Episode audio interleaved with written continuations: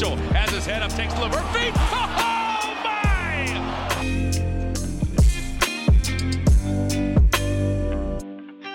Bonjour à toutes, bonjour à tous et bienvenue dans Beyond the Hoops, le podcast de Q Basket. On se retrouve chaque semaine pour parler basket, évidemment, avec la touche Q Basket. Donc, on essaye d'avoir des analyses qui sont un peu approfondies et qui sortent euh, des analyses de Summer League qui permettront de nous dire qu'un joueur va être le sixième homme euh, d'une équipe qui joue le titre euh, cette année. Des sujets de fond, tout en essayant de s'amuser. Je suis Benjamin, et le débrief sportif pour vous servir. Et on va se retrouver pendant plus d'une heure pour parler notamment de Tall Ball, puisque le débat du jour, ou plutôt les débats du jour, ça va être de parler des équipes d'un côté qui jouent sans meneur et de l'autre des équipes qui jouent avec deux intérieurs. Pour nous accompagner, je suis avec Ben et Quentin. Bonjour Ben. Salut tout le monde, salut les auditeurs. Et c'est parti pour une nouvelle émission. Ben, tu connais euh, ma tradition quand, quand je présente, c'est je commence toujours par une, une petite question. Alors aujourd'hui pour toi, c'est qu'est-ce que ça fait de savoir que tu étais un 1 RJ Barrett d'avoir Donovan Mitchell et que tu l'avais dans l'effectif? Ouais, bah c'est, c'est vrai que déjà l'été dernier, euh, c'était, enfin l'été dernier, maintenant il y a un, un- an et demi, je me dit putain, ça sent, ça sent pas bon de laisser passer quand même euh, Donovan Mitchell, mais j'étais encore à peu près confiant sur, euh, sur RJ Barrett. Bah maintenant, ça semble être un, un choix euh, pas ouf, quoi, mais bon, euh, il est free agent dans, dans six mois, Donovan Mitchell, il va signer à New York, et voilà, c'est, c'est réglé. hein. Tu penses qu'il va signer à New York? Bon, je ne sais pas s'il signera, mais au moins, enfin, on va être dans les, dans les candidats parce qu'il y a l'air d'avoir un, un attrait des, deux, des deux parties. Donc, euh, c'est, en vrai, c'est, c'est, c'est possible. Je ne sais pas si c'est la superstar qu'il nous faut. Ça, j'en ai aucune idée. Mais je pense qu'il y aura, il y aura au moins des discussions et des, des rumeurs ouais, sans, sans l'ombre d'un doute. Donovan Mitchell qu'on a vu mettre 45 points, si je dis pas de bêtises, lors du Paris Game, euh, dans un style euh, qui lui est propre, avec euh, des tirs plus fous les uns que les autres, et surtout une rapidité euh, à toute épreuve. Et on est aussi avec Quentin aujourd'hui. Salut Quentin. Bonjour, bonsoir. Et la voix de Quentin, Quentin, vous le savez, c'est le producteur de l'émission, c'est lui qui enregistre tout, qui monte tout et qui vous met tout en ligne. Quentin, après euh, l'espoir du début de saison pour Miami, même si les résultats sont pas mauvais, il y a un peu le désespoir. Parce que normalement, si tout se passe bien, en playoff, tu devrais avoir la moitié du roster qui est blessé comme tous les ans. Ouais, c'est euh, chaque année la même chose. Euh, cette année, je suis plus serein parce que l'effectif est un poil plus profond. Et du coup, euh, ça va, il y a des gars qui arrivent quand même à euh, faire des trucs euh, pendant que Butler est pas là, pendant que Lowry rate quelques matchs, pendant que Hero rate quelques matchs. Donc, euh, donc ça va, on s'en sort, on s'en sort. Inquiétude le quand même sur euh, Jimmy le- Butler. Excuse-moi Ben. Ouais, t'inquiète.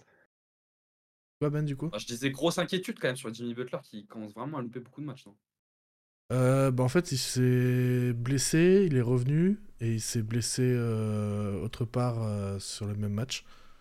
Donc euh, finalement, il rate deux fois, il deux périodes, mais à la suite. Du coup, c'est vrai que ça fait un peu long, mais bon, ça va. Pour l'instant, l'équipe gère sans lui, donc ça va. On s'inquiète pas trop.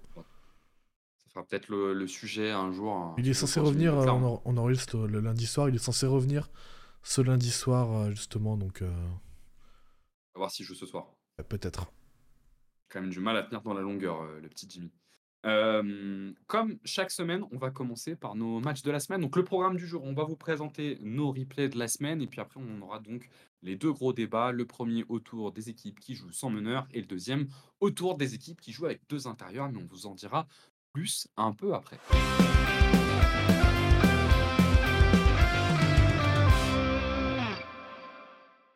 Euh, on commence avec les replays de la semaine. Ben, je peux te lancer. Je crois que tu voulais nous parler de Lakers Utah, si je dis pas de bêtises. Ouais, c'est ça. Euh, alors, euh, c'est deux équipes que je regarde pas habituellement. Les Lakers, parce que bah, on a déjà beaucoup à. Il y a beaucoup de, de, de, personnes parmi QI qui regardent pas mal et qui sont plus ou moins fans. Et le, jazz, parce que bah, c'est le jazz et ça intéresse personne.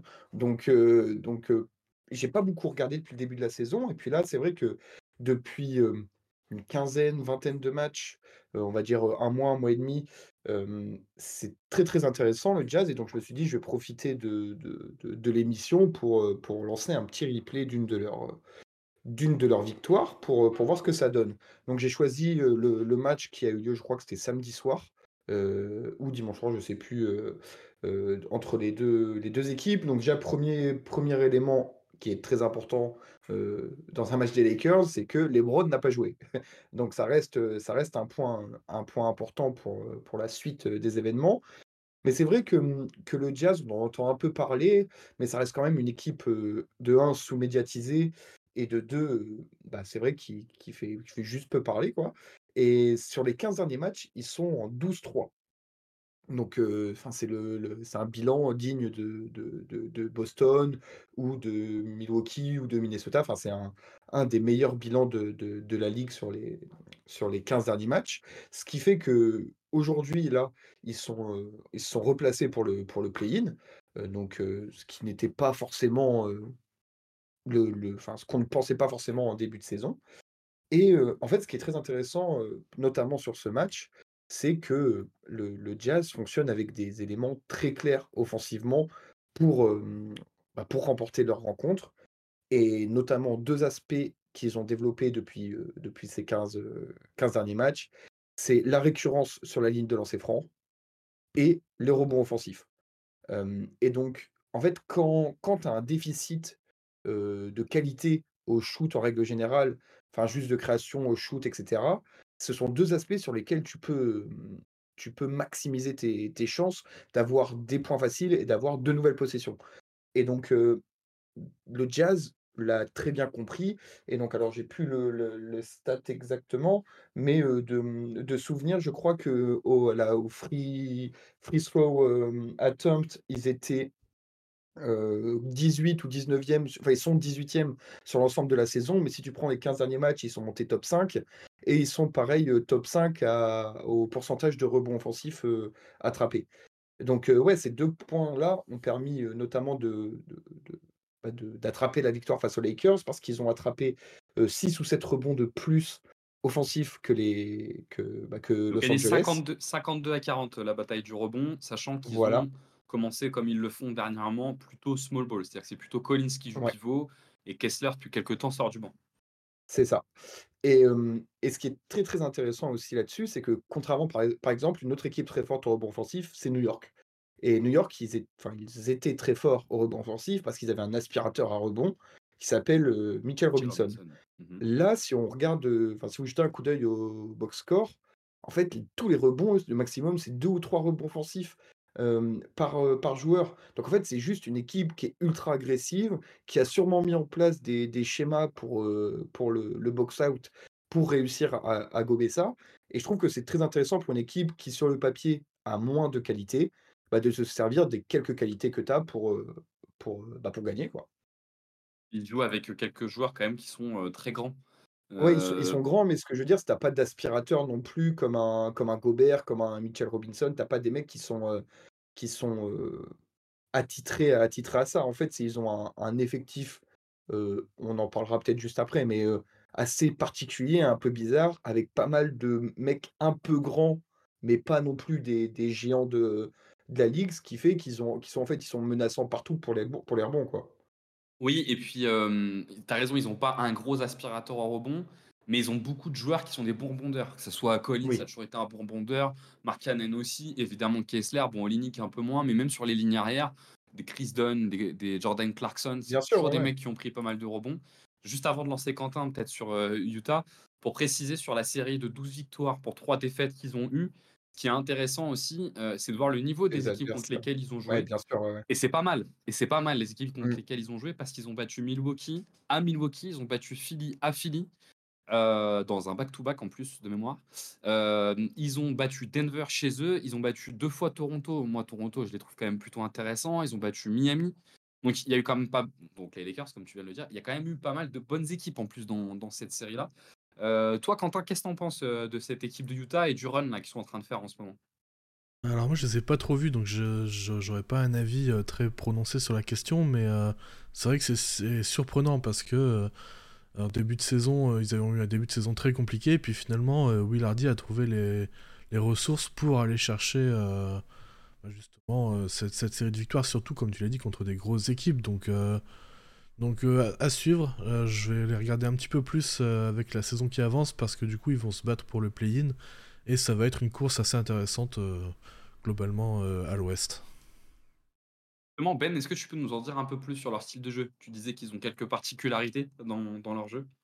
Ouais, alors en fait, le, ce qui est ultra intéressant, c'est que mmh, ils ont un effectif. on parlait il y a une semaine du, du, Magic. Et ben, en fait, ils ont un effectif un peu profond comme eux, avec pas mal de joueurs qui peuvent rentrer dans 5, qui ont pas mal de temps de jeu. Enfin voilà, il y a, pas mal de profils différents. Et notamment actuellement, ils jouent avec un 5 donc avec Chris Dunn à la main, Colin Sexton à côté de lui, et sur le front de courte, John Collins, Fontecchio et Mark Cannon. Donc en fait, ce qui est, ce qui est ultra intéressant, c'est que il y a Chris Dunn qui s'occupe de la partie création et Chris Dunn, pour le coup, ça, il le fait, il le fait plutôt bien, même, même très bien. Alors, j'ai, je l'ai pas sous les yeux, mais il avait un, Là, où il est très bon, là, où, il est très bon, Chris Dunn, c'est ce que Azad adore parler de, de ces termes-là, mais on aime tous. C'est vraiment un bon connecteur, mais c'est globalement un bon organisateur. C'est-à-dire qu'il sait à la fois mettre en place le jeu sans prendre de place, notamment pour Colin Sexton et pour Mark Cannon qui eux en prennent beaucoup. C'est ça, c'est ce que j'allais dire, c'est qu'il il sait s'effacer quand, il faut pour les solistes qu'il a à côté de lui.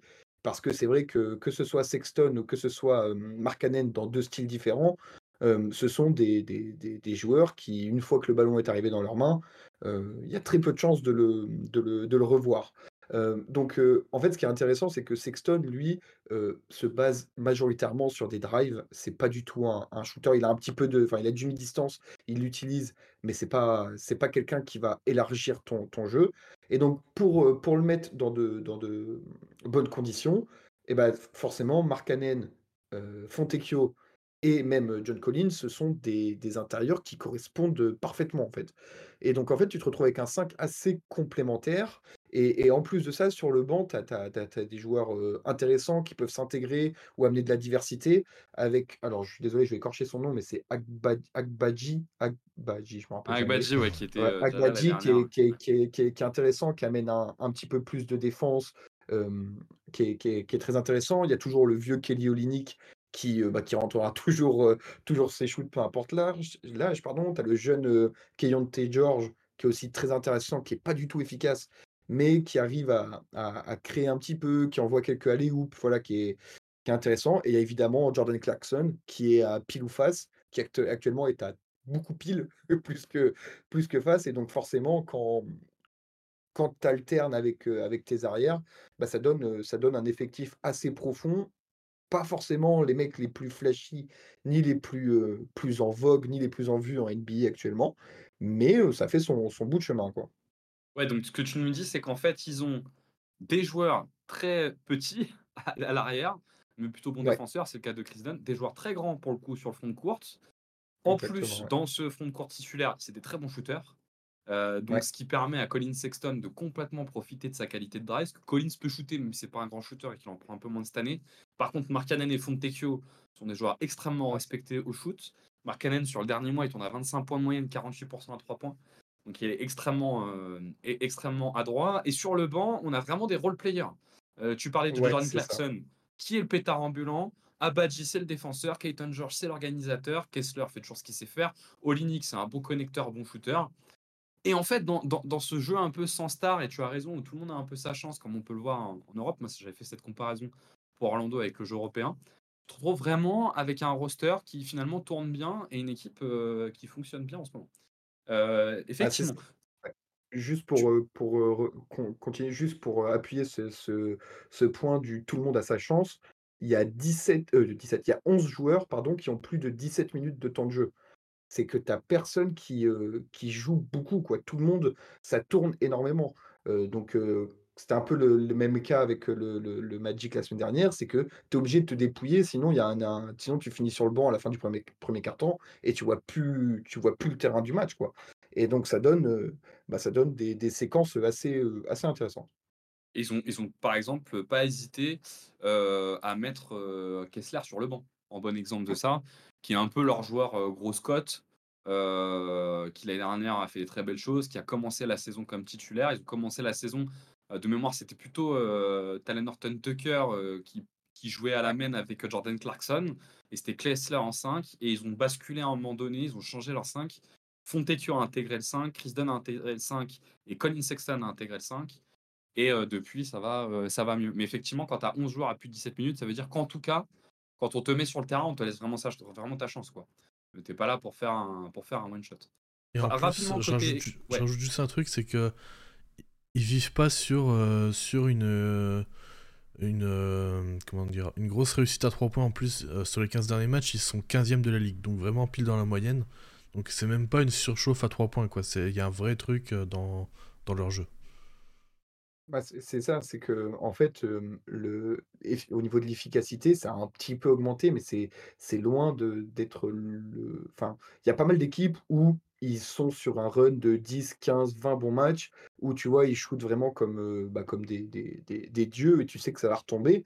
Là, tu te dis en maintenant ce bon, ce ce bon 5 qui a l'air d'être, plutôt en synergie, d'appuyer sur les points comme on l'a dit, que ce soit le rebond, que ce soit le, les drives, donc les lancers, plus le shooting de shooters. Enfin, ce que je veux dire, c'est que à part grosse panne, les shooters rentreront toujours une partie de leur shoot.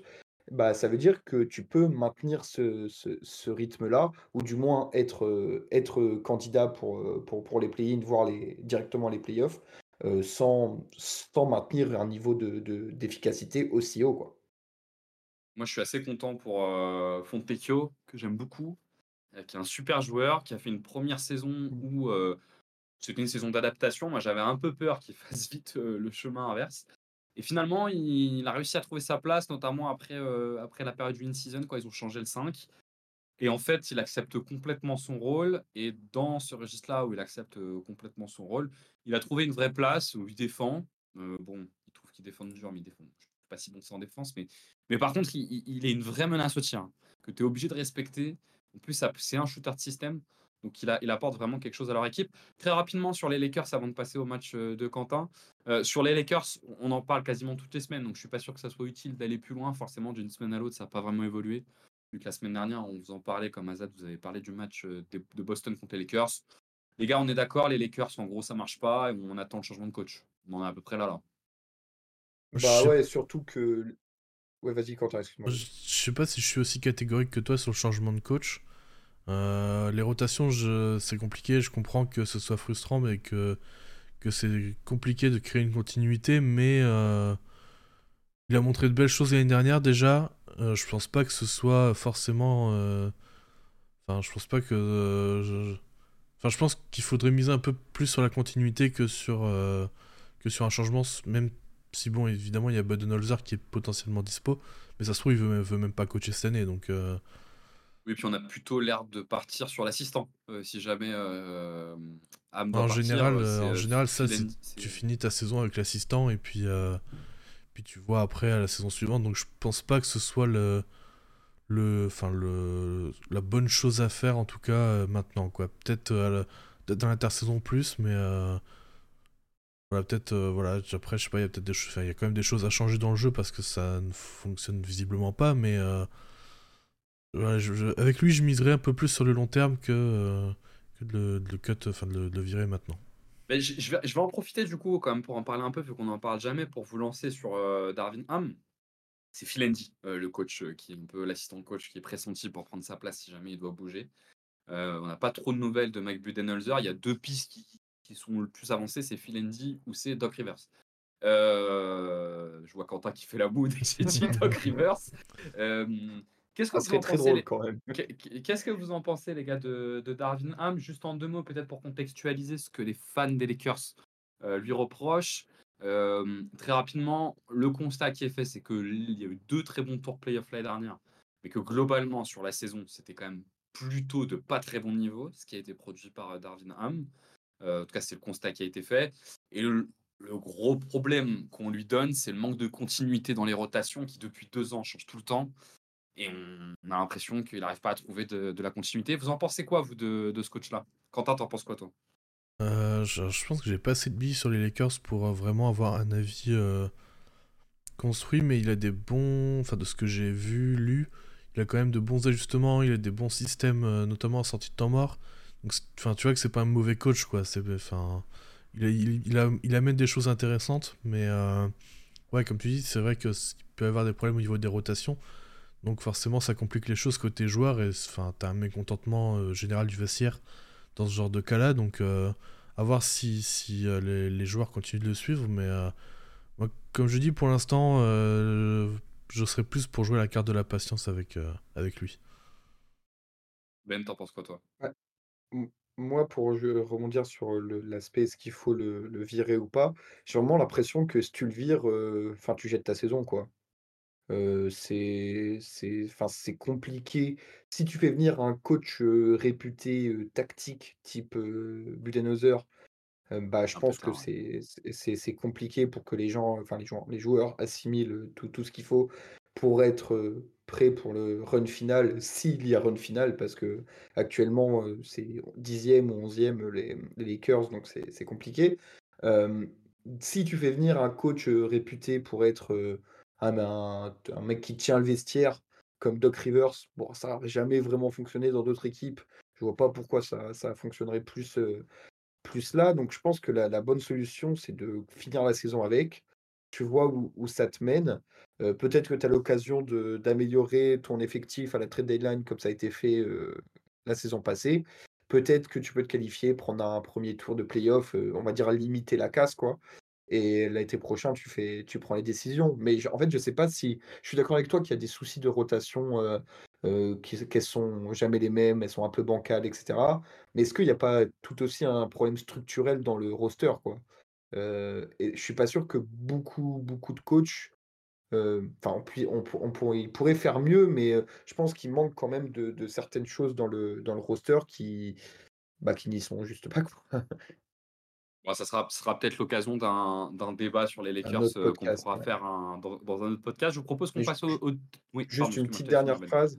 non, c'est juste pour rattacher ça au, match contre le Jazz. tu vois vraiment, par contre, les, les, à quel point dans la création, LeBron est ultra important. parce que malgré le fait qu'ils, y a enfin que ce soit Dilo, euh, Austin Reeves ou Anthony Davis, ils ont mis leurs points et tout. Tu vois quand même que ça manque de consistance, de, de comment dire, d'habitude. C'était un peu du à toi, à moi, chacun son tour. Bon, c'est tombé dedans parce que c'est sûr que quand tu es défendu par Jordan Clarkson, c'est un peu plus simple. Mais, mais on voit à quel point il est le liant de, de, de, de cette équipe. Quoi. Voilà, c'était juste pour finir sur ça. D'autant que Dilo fait sûrement le match de sa saison, voire de ses deux dernières années, et que malgré et même ça, Reeves, match, Reeves, il shoot, Reeves, il shoot à 7 sur 8 ou 8 sur 9, je sais plus. Euh. Ah, mais Reeves, par contre, a été ciblé en défense euh, terriblement. Ah bah euh, oui, oui, oui, bien sûr. Je propose qu'on passe au match de Quentin. Quentin, tu voulais nous parler d'un certain Miami-Houston. Ouais, un petit Miami-Houston, parce qu'à la base, j'étais assez hype par le duel Adebayo-Shengun. Euh, deux pivots euh, qui se ressemblent pas trop, mais qui ont des similitudes quand même, notamment au niveau de la, de la passe et de leur utilisation en tant que, parfois hub offensif, euh, ce terme qu'on adore chez QI. et au final, je voulais en parler via un autre angle. Alors, Adebayo et Shengun font leur match, tout ça, Tyler fait son match. Mais moi, celui qui m'a le plus tapé à l'œil, c'est Nikola Jovic à Miami, donc, qui est le 27e pick de la draft 2022 et euh, qui euh, jusque-là n'avait pas encore eu sa chance vraiment à Miami parce que euh, très jeune et beaucoup d'erreurs, mais qui sur cette semaine-là, je crois qu'il a démarré les 5 derniers matchs ou 6 derniers matchs, et ça y est, on sent que, enfin, avec ce match, on sent que, que ça y est, c'est un joueur qui peut prendre des minutes en NBA et qui peut se montrer super utile et qui surtout montre tout le potentiel qu'on qu'on voyait en lui. Euh, pour le présenter un peu rapidement, c'est un, poste 4, 2m08, euh, qui peut porter la balle, euh, notamment en transition, qui a un très bon jeu de passe et qui, qui a un bon shoot. Et dans ce match-là, il a monté. Alors, le shoot, il l'a pas montré parce que bon, il termine à 1 sur 5 à 3 points, mais il a vraiment montré tout le reste. Il finit à 6 passes. Et il y a des séquences où, en plus de ça, son plus gros défaut, la défense, où vraiment avant il était un peu perdu parfois sur le terrain, où là il y a vraiment des séquences où euh, il protège le cercle, euh, il, intercepte les ballons sur les lignes de passe, euh, il arrive à rester devant, devant son, son, attaquant, Et il y a une séquence, notamment dans le troisième quart-temps, où il défend bien, ça génère une contre-attaque. il fait la bonne, c'est lui qui remonte la contre-attaque, enfin qui lance la contre-attaque. Il fait la bonne passe à Hiro pour le tir à 3 points. Derrière, il intercepte un ballon. Enfin, il dévie un ballon. Après, il arrive à gêner euh, le. C'était en transition, il arrive à gêner le- le- l'attaquant adverse. Je sais plus qui c'était, je crois que c'était Jabari Smith. euh, et en protégeant le cercle. Euh, derrière, il refait une bonne passe pour, un- joueur libre sur la, transition. Et en fait, c'est vraiment deux minutes où tu, vois son empreinte, quoi, tu, tu peux que le remarquer. Et du coup, je pense que ça, euh, ça donne du très bon pour la suite et qu'il sera potentiellement à terme le futur euh, titulaire à côté de Bama Bayo dans la, rotation euh, normale du 8. Alors peut-être pas cette année, mais l'année prochaine, en tout cas, il y a de bonnes chances. Il avait été très bon contre les Lakers, justement, quelques temps avant. Moi, c'était la première fois que je l'avais vu être vraiment adroit. Pourquoi il est rentré dans le 5, euh, Nikola On sait que, Spo aime bien tourner un peu. Depuis Bah, le début il de saison, il y avait Duncan Robinson avec qui ça marchait pas mal, qui repassait sur le banc. C'est quoi un peu la logique? Il a profité des blessures, euh, tout simplement. En fait, euh, Caleb Martin, euh, ouais, c'est ça. Caleb Martin et Woody Smith blessés. Du coup, en fait, c'était un peu pas sa seule solution, mais c'était la plus évidente. Et euh, avant, il le faisait pas, Spo. Il préférait, euh, il préférait mettre quelqu'un d'autre. Et Bah, euh. Smith, il a pas mal mis. Smith en début de saison sur ce Ouais, rôle ouais, un ouais. peu là de d'hybride Bah, 3-4 ah, offensif, même s'il est plus petit. Ouais, c'est ça en fait. Il pr- En fait, il préfère généralement des profils défensifs. Et là, il s'est dit bah allez, vas-y, on va mettre Jovic, on va voir ce que ça donne. On a potentiellement un long stretch avec, euh, avec beaucoup d'absents. Et en fait, tu vois qu'en attaque ça marche, mais c'est en fait moi ce qui m'a impressionné, c'est surtout sa défense, parce qu'il y a trois semaines, il faisait des fautes cons, euh, euh, il ratait des rotations, il, il était incap- vraiment parfois incapable de protéger le cercle. Et en fait, tu sens qu'il s'est passé un truc dans sa tête où il a capté, euh, il a capté des choses, et du coup, passer de vraiment être un complètement négatif à être neutre, au moins neutre en défense, voire positif sur certaines séquences, ça fait une différence énorme sur son temps de jeu et avec son profil un peu atypique de euh, joueur très grand qui peut porter la balle et qui peut, euh, qui peut faire des bonnes passes, des bonnes lectures. En fait, ça en fait un joueur qui est très, qui est très valuable et qui est très euh, moderne. Ouais, sachant qu'effectivement, ils ont un peu tous leur chance euh, tour à tour. On a vu RJ Hampton euh, pendant les vacances de Noël avoir sa chance, même si c'est pas du tout le même poste. hein. Mais en tout cas, on sent la, la volonté de Spo de donner un peu sa chance à tout le monde. Il y a eu Kane aussi, je crois que c'est pas Jamal Kane, ouais. Jamal Kane aussi que j'avais vu des Clippers, je crois, avoir sa chance de mémoire. Après, Kane Euh, et bah, Hampton, c'est les two-way contracts, donc eux, ils sont vraiment là pour boucher les trous euh, lors des grosses périodes de blessures, quoi. Ce que je veux dire, c'est qu'il y a toujours un moment donné où tu as ta chance quoi, avec euh, Ouais. Miami, comme tu le disais, Ben, et ils l'ont saisi. Euh, Ra- Raquez, même s'il a été bon depuis le début, à un moment donné aussi, il a eu plus de minutes et il en a bien profité. Euh, toi, Ben, tu as un avis là sur cette équipe de Miami là qu'on voit euh, dernièrement qui arrive quand même à tenir la route malgré, euh, malgré les blessures de, de Jimmy Butler et de Kyle Lowry qui est pas mal blessé, même si de mémoire. il Kyle Lowry a raté deux matchs, je crois, c'est tout. Ouais, il était là contre Houston. ouais. Bah, c'est une équipe que j'ai pas, forcément beaucoup vue, parce que c'est vrai que, mmh, en fait, ce qui est intéressant et dommage avec, le Heat, c'est que tu as toujours l'impression qu'ils sont en train de colmater les brèches, boucher les trous et d'un côté, c'est intéressant parce que tu vois des mecs sortir du du sac, de la poche de Spoelstra et tu dis: «Ah bah lui finalement, heu, sur tel ou tel aspect du jeu, il est vraiment intéressant».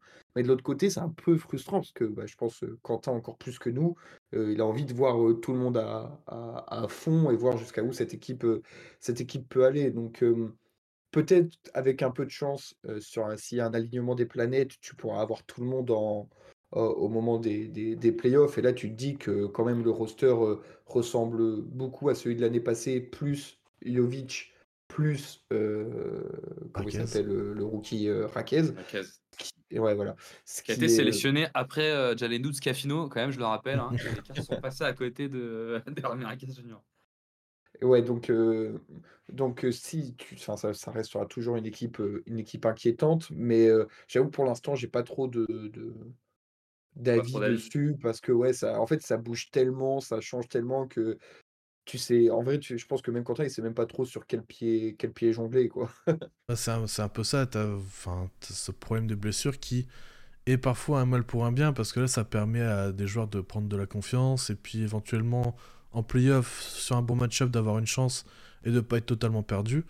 Mais en même temps c'est vrai que du coup euh, bah, en fait tu crées pas d'automatisme avec ta rotation euh, disons habituelle même si c'est des joueurs qui maintenant jouent ensemble depuis 2-3 ans voire plus pour certains mais enfin t'as quand même besoin de, de ça quoi. Ouais et puis même les les joueurs qui reviennent, ils ont besoin de quelques matchs pour se remettre dans le rythme et pendant ce temps-là, il y en a un autre qui s'est pété à côté donc Ah, c'est exactement final, ça. c'est un cycle interminable parce qu'on parlait de Utah juste avant, eux de ils ont il y a peu de blessures et tu vois à quel point quand tu peux enchaîner avec tout un roster, ça fait effet boule de neige et le le Heat, malheureusement, ils sont toujours coupés par un par une blessure, par un truc qui les empêche de, bah, de prendre ce cette, cette vague, quoi. Un petit mot les gars sur, sur Houston peut-être, qu'on conclue sur cette première, séquence qui, depuis, Noël en est je crois, je regardais tout à l'heure sur, heu, 4 victoires pour, heu, 8 défaites, donc il va un peu moins bien, heu, ce qui est peut-être un peu à lier avec, heu, avec la blessure qu'on a eue de Dillon Brooks pendant un moment qui est quand même important dans cette équipe-là. Heu, qu'est-ce que vous pensez? Quentin, tu as pensé quoi de l'équipe de Houston?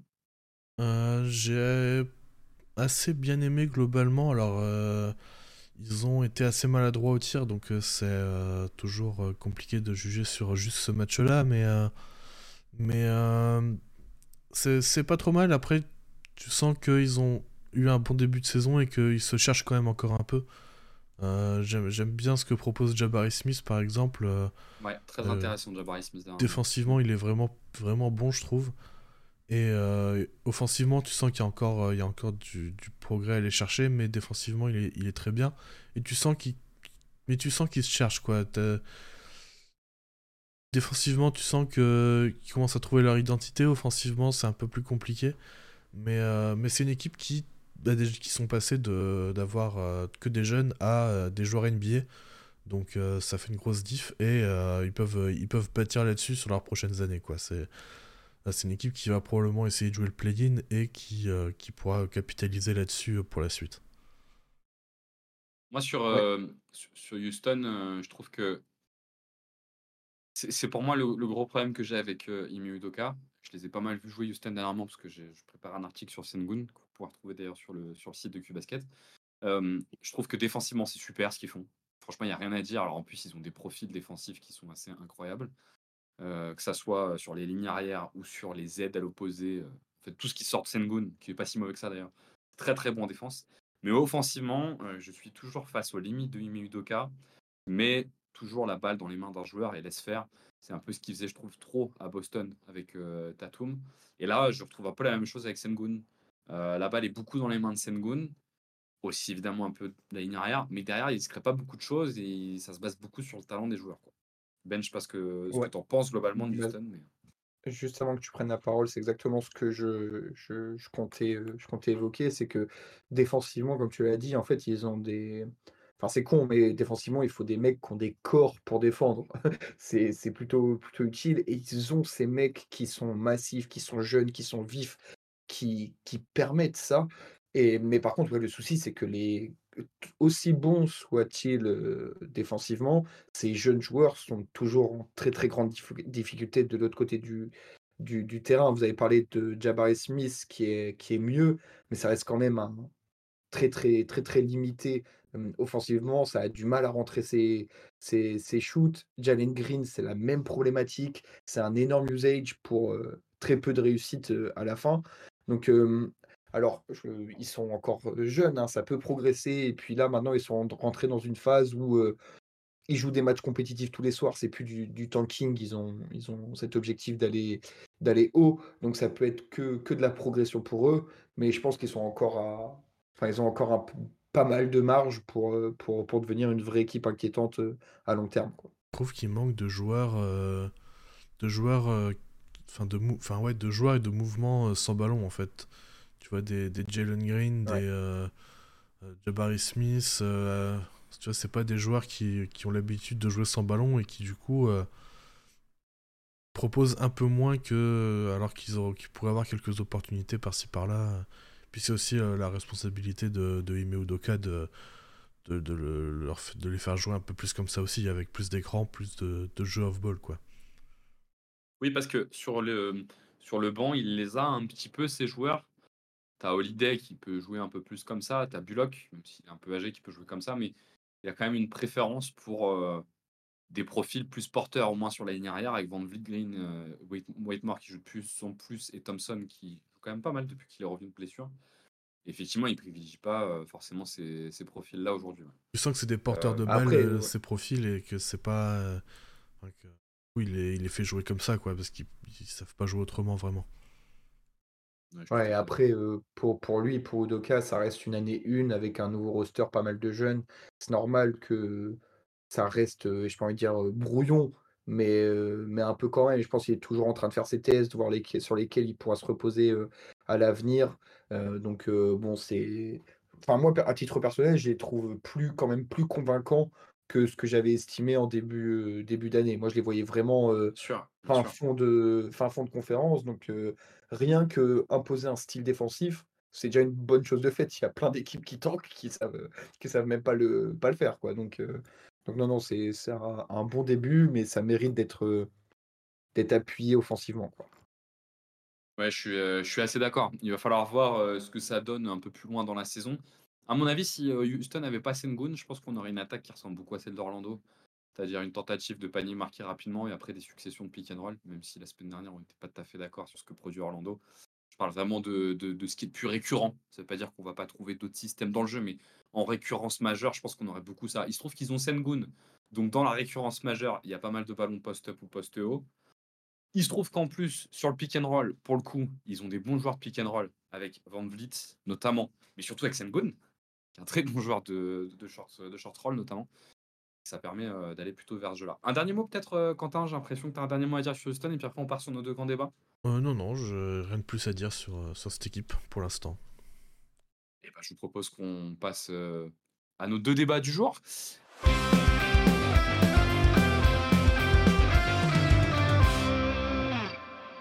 On voulait vous parler des différentes tendances qu'on voit aujourd'hui émerger en NBA, notamment de deux grandes tendances. La première euh, qui est le jeu sans meneur de jeu. Alors, je ne sais pas si on peut parler de tendance, mais en tout cas des équipes ont tenté et tentent encore aujourd'hui de jouer comme ça, et des équipes qui jouent avec deux intérieurs, ce qui est probablement une tendance même un peu plus forte que la première.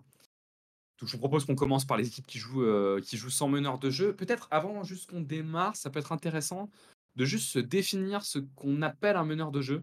Euh, et peut-être que c'est le premier débat à avoir. Moi, je vous propose une première petite définition de ce que moi j'appelle un meneur de jeu et, de ce que je cherche à voir par le terme de meneur de jeu. Et puis je vous laisse euh, compléter, les gars. Pour moi, un meneur de jeu, avant tout, c'est un gars qui va savoir contrôler le tempo. Pour moi, c'est vraiment la première caractéristique du meneur de jeu. C'est un mec qui peut contrôler le tempo et à peu près mettre la balle à l'endroit où le coach le veut. Euh, je vais, je rester là juste pour ma définition et je, vous, laisse, euh, je vous laisse prendre la main.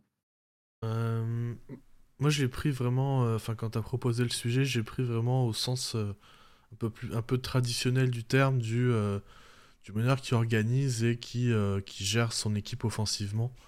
Euh, voilà, pas plus, pas plus que ça, quoi. C'est vraiment le, le, meneur traditionnel, les Tyus Jones, euh, les, la Liberton, tous ces joueurs-là, quoi. Ouais, moi aussi, c'est que on va voir quand on va, en discuter, mais il y a beaucoup d'équipes qui mettent un, un gars qui est pas meneur dans une position de meneur et qu'il il essaye de prendre des décisions de meneur, mais il n'y arrive pas parce que c'est pas un meneur, quoi. Donc c'est Ouais. c'est un peu c'est ça qu'il va falloir définir. Ces gens-là, moi je les considère pas comme des meneurs. C'est quelqu'un qui joue qui joue au poste de meneur, qui essaye de faire le meneur, mais c'est pas un meneur. Donc je suis plutôt d'accord avec euh, avec toi, euh, Ben. Euh, c'est mmh, c'est c'est vraiment, faut savoir contrôler le, le tempo, savoir distribuer un minimum. Je ne demande pas au gars d'être Jason Kidd, hein, mais il faut savoir quand même un, minimum distribuer, savoir où placer, enfin comment mettre dans des positions avantageuses tes coéquipiers, et, ça principalement. Peut-être que ce qu'on peut se demander dans un premier temps, c'est de quelle équipe on parle. Naturellement, les premières qui peuvent nous venir à l'esprit, en tout cas sur celles qui ont joué comme ça depuis le début de la saison, on a forcément eu les Lakers qui ont remis les Brown James en meneur de jeu à un moment donné, même si pour le coup, si on parle de gestion et de contrôle du tempo, Normalement, avec LeBron, on est plutôt bien servi. hein. Les Lakers ont été champions avec LeBron James en meneur de jeu. On pense à Toronto, euh, qui avant le trade a eu un gros passage avec euh, Scotty Barnes euh, qui jouait meneur de jeu. On pense forcément aux Spurs, qui ont joué avec euh, Jeremy Sohan en, en meneur. On pense à Orlando, qui a certains matchs où il joue sans Anthony Black ni Markel Fultz. Euh, et c'est Jalen Suggs qui, sur la feuille de match, va prendre le poste de meneur, mais c'est vraiment tournant. On pense aux Suns. Je pense qu'on peut quand même vraiment penser aux Suns avec Devin Booker qui, qui joue meneur de jeu. Ma question, c'est est-ce qu'on compte les mecs, euh, des joueurs, des équipes comme le Thunder ou les Sixers Le Thunder qui joue avec Shai Gilgeous Alexander en meneur de jeu, moi je les ai plutôt comptés dedans quand même. Et les Sixers qui jouent avec Tyrese Maxi en, en meneur de jeu aujourd'hui. Moi, je les ai comptés dedans aussi. Moi je les ai comptés dedans aussi. Et j'en avais deux autres que je Ouais. propose, pareil.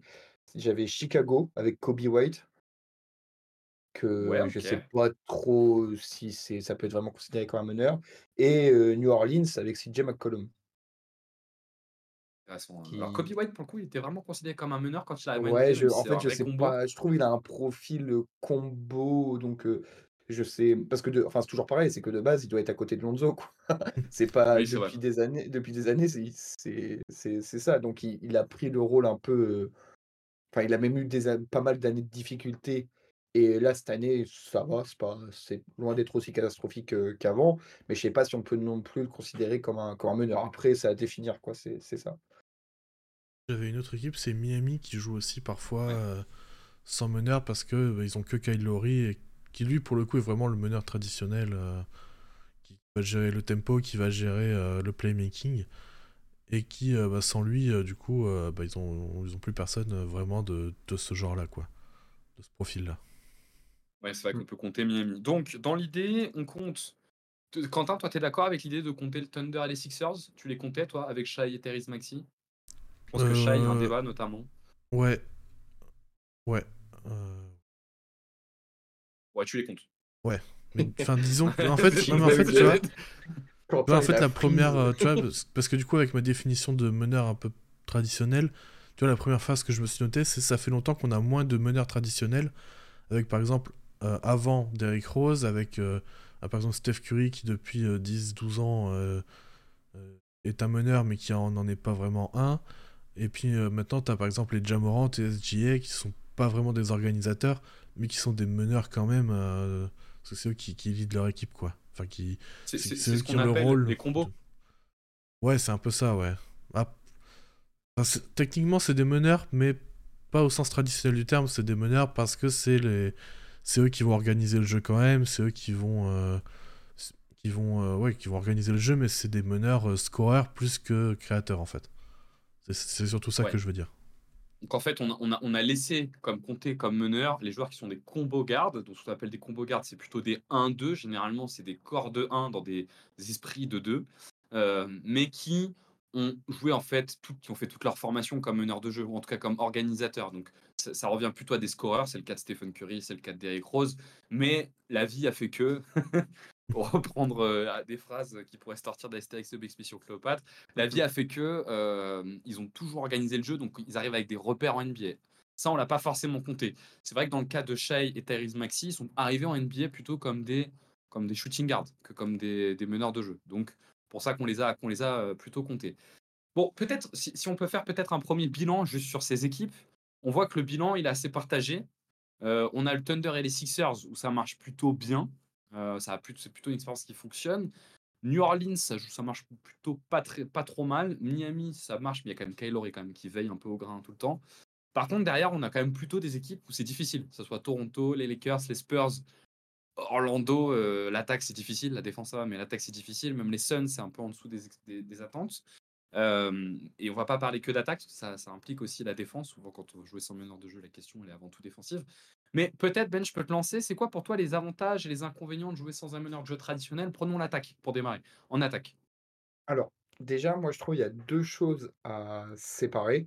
C'est sur toutes les équipes qu'on a présentées, la personne qui remplace le, le, le- le meneur, il y a deux types. On a dit, il y a le type euh, combo euh, qui est en fait un, un- c'est un meneur, mais plus individualiste qu'un meneur traditionnel. On va faire ça simple.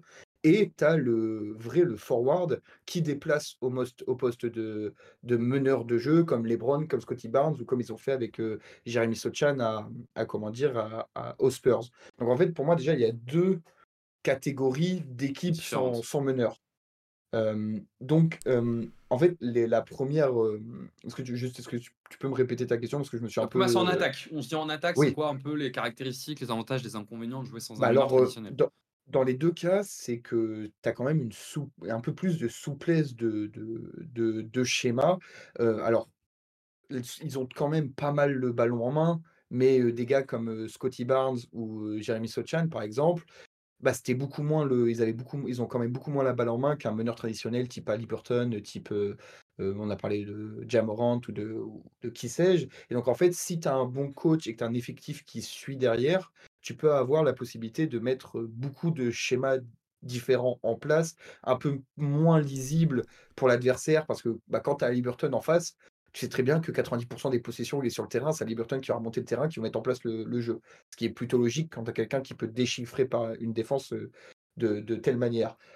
par contre, quand tu as un, 5 qui est un peu plus, comment dire, avec plein de joueurs qui peuvent remonter le ballon, dont un joueur principal qui n'est pas forcément aussi impactant que Caliburton, bah, ça te permet d'avoir de beaucoup plus de, Tu peux avoir pas mal de cuts, tu peux avoir pas mal de, de systèmes différents avec beaucoup de, de ballons qui bougent, mais il faut le roster qui suit et le coaching staff qui, qui, qui suit.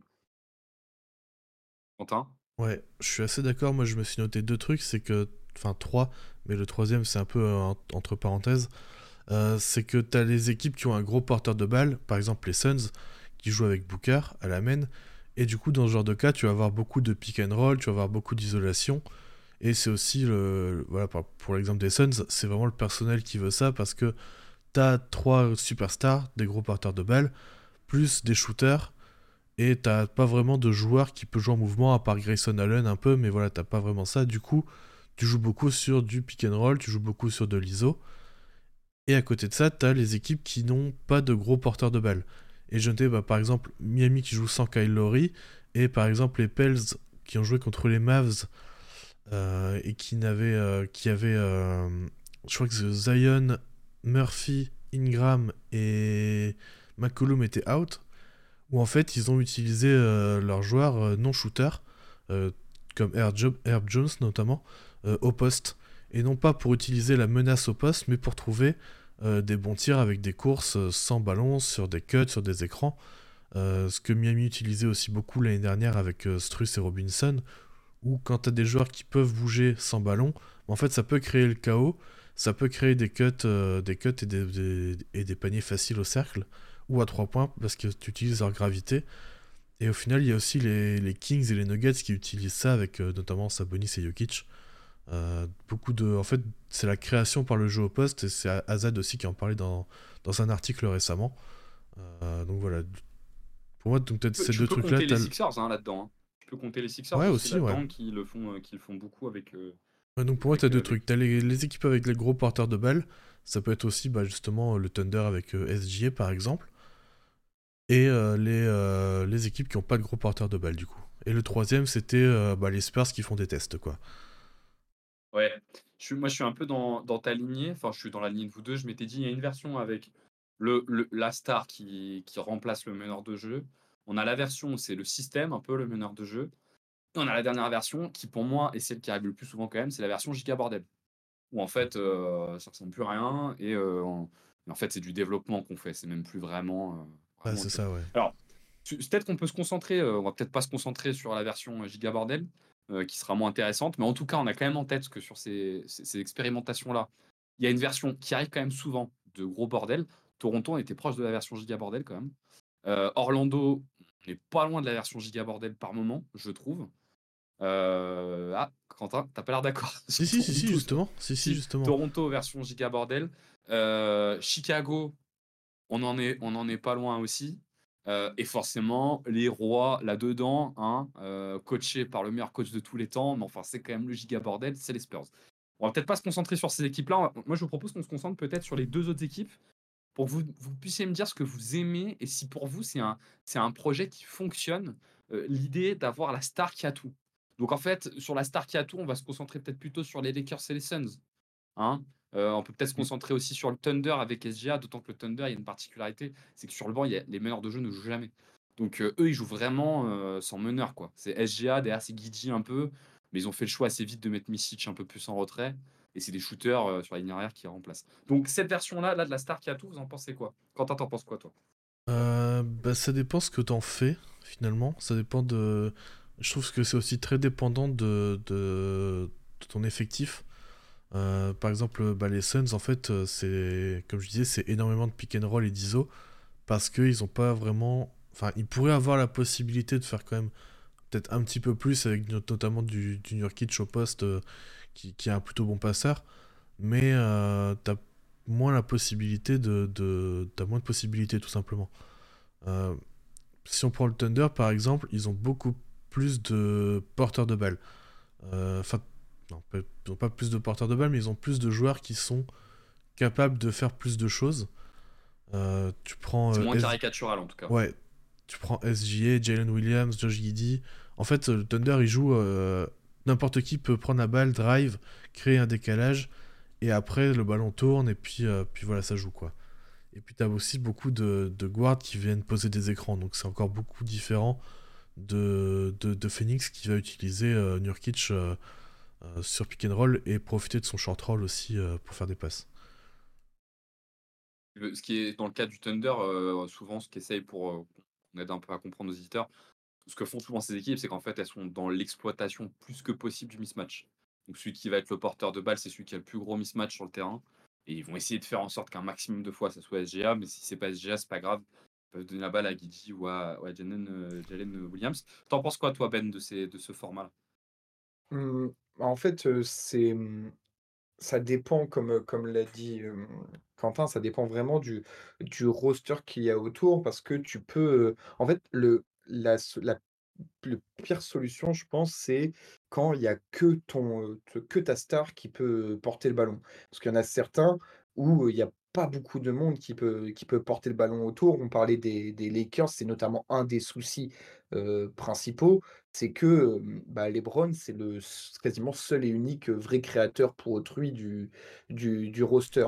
L'avantage, à contrario du, du, du, Thunder, comme, comme vous l'avez très bien dit juste avant, c'est que y a, même si personne n'a le playmaking de LeBron au, au Thunder, enfin, faut être totalement réaliste, mais tous, il y a plusieurs joueurs, 3, 4, 5, qui peuvent prendre un petit peu la mesure de, de, ce, de ce playmaking. Et c'est ça qui est intéressant et c'est ça qui, qui est un peu particulier, je trouve, avec les Suns, qui est un peu un, un schéma hybride bizarre où le principal porteur, c'est Devin Booker, qui n'est pas enfin, qui a été testé en meneur pendant des années et des années, qui a eu au début des résultats un peu compliqué, puis petit à petit qui s'améliore. Mais en même temps, à côté de lui, il a deux, deux, autres joueurs qui ont besoin de beaucoup avoir la balle, donc il peut pas totalement embrasser ce rôle de, de meneur comme il pouvait le faire pendant un moment quand Chris Paul était un peu blessé, qu'autour de lui, il avait que des, que des shooters, un, un, pivot comme Ayton.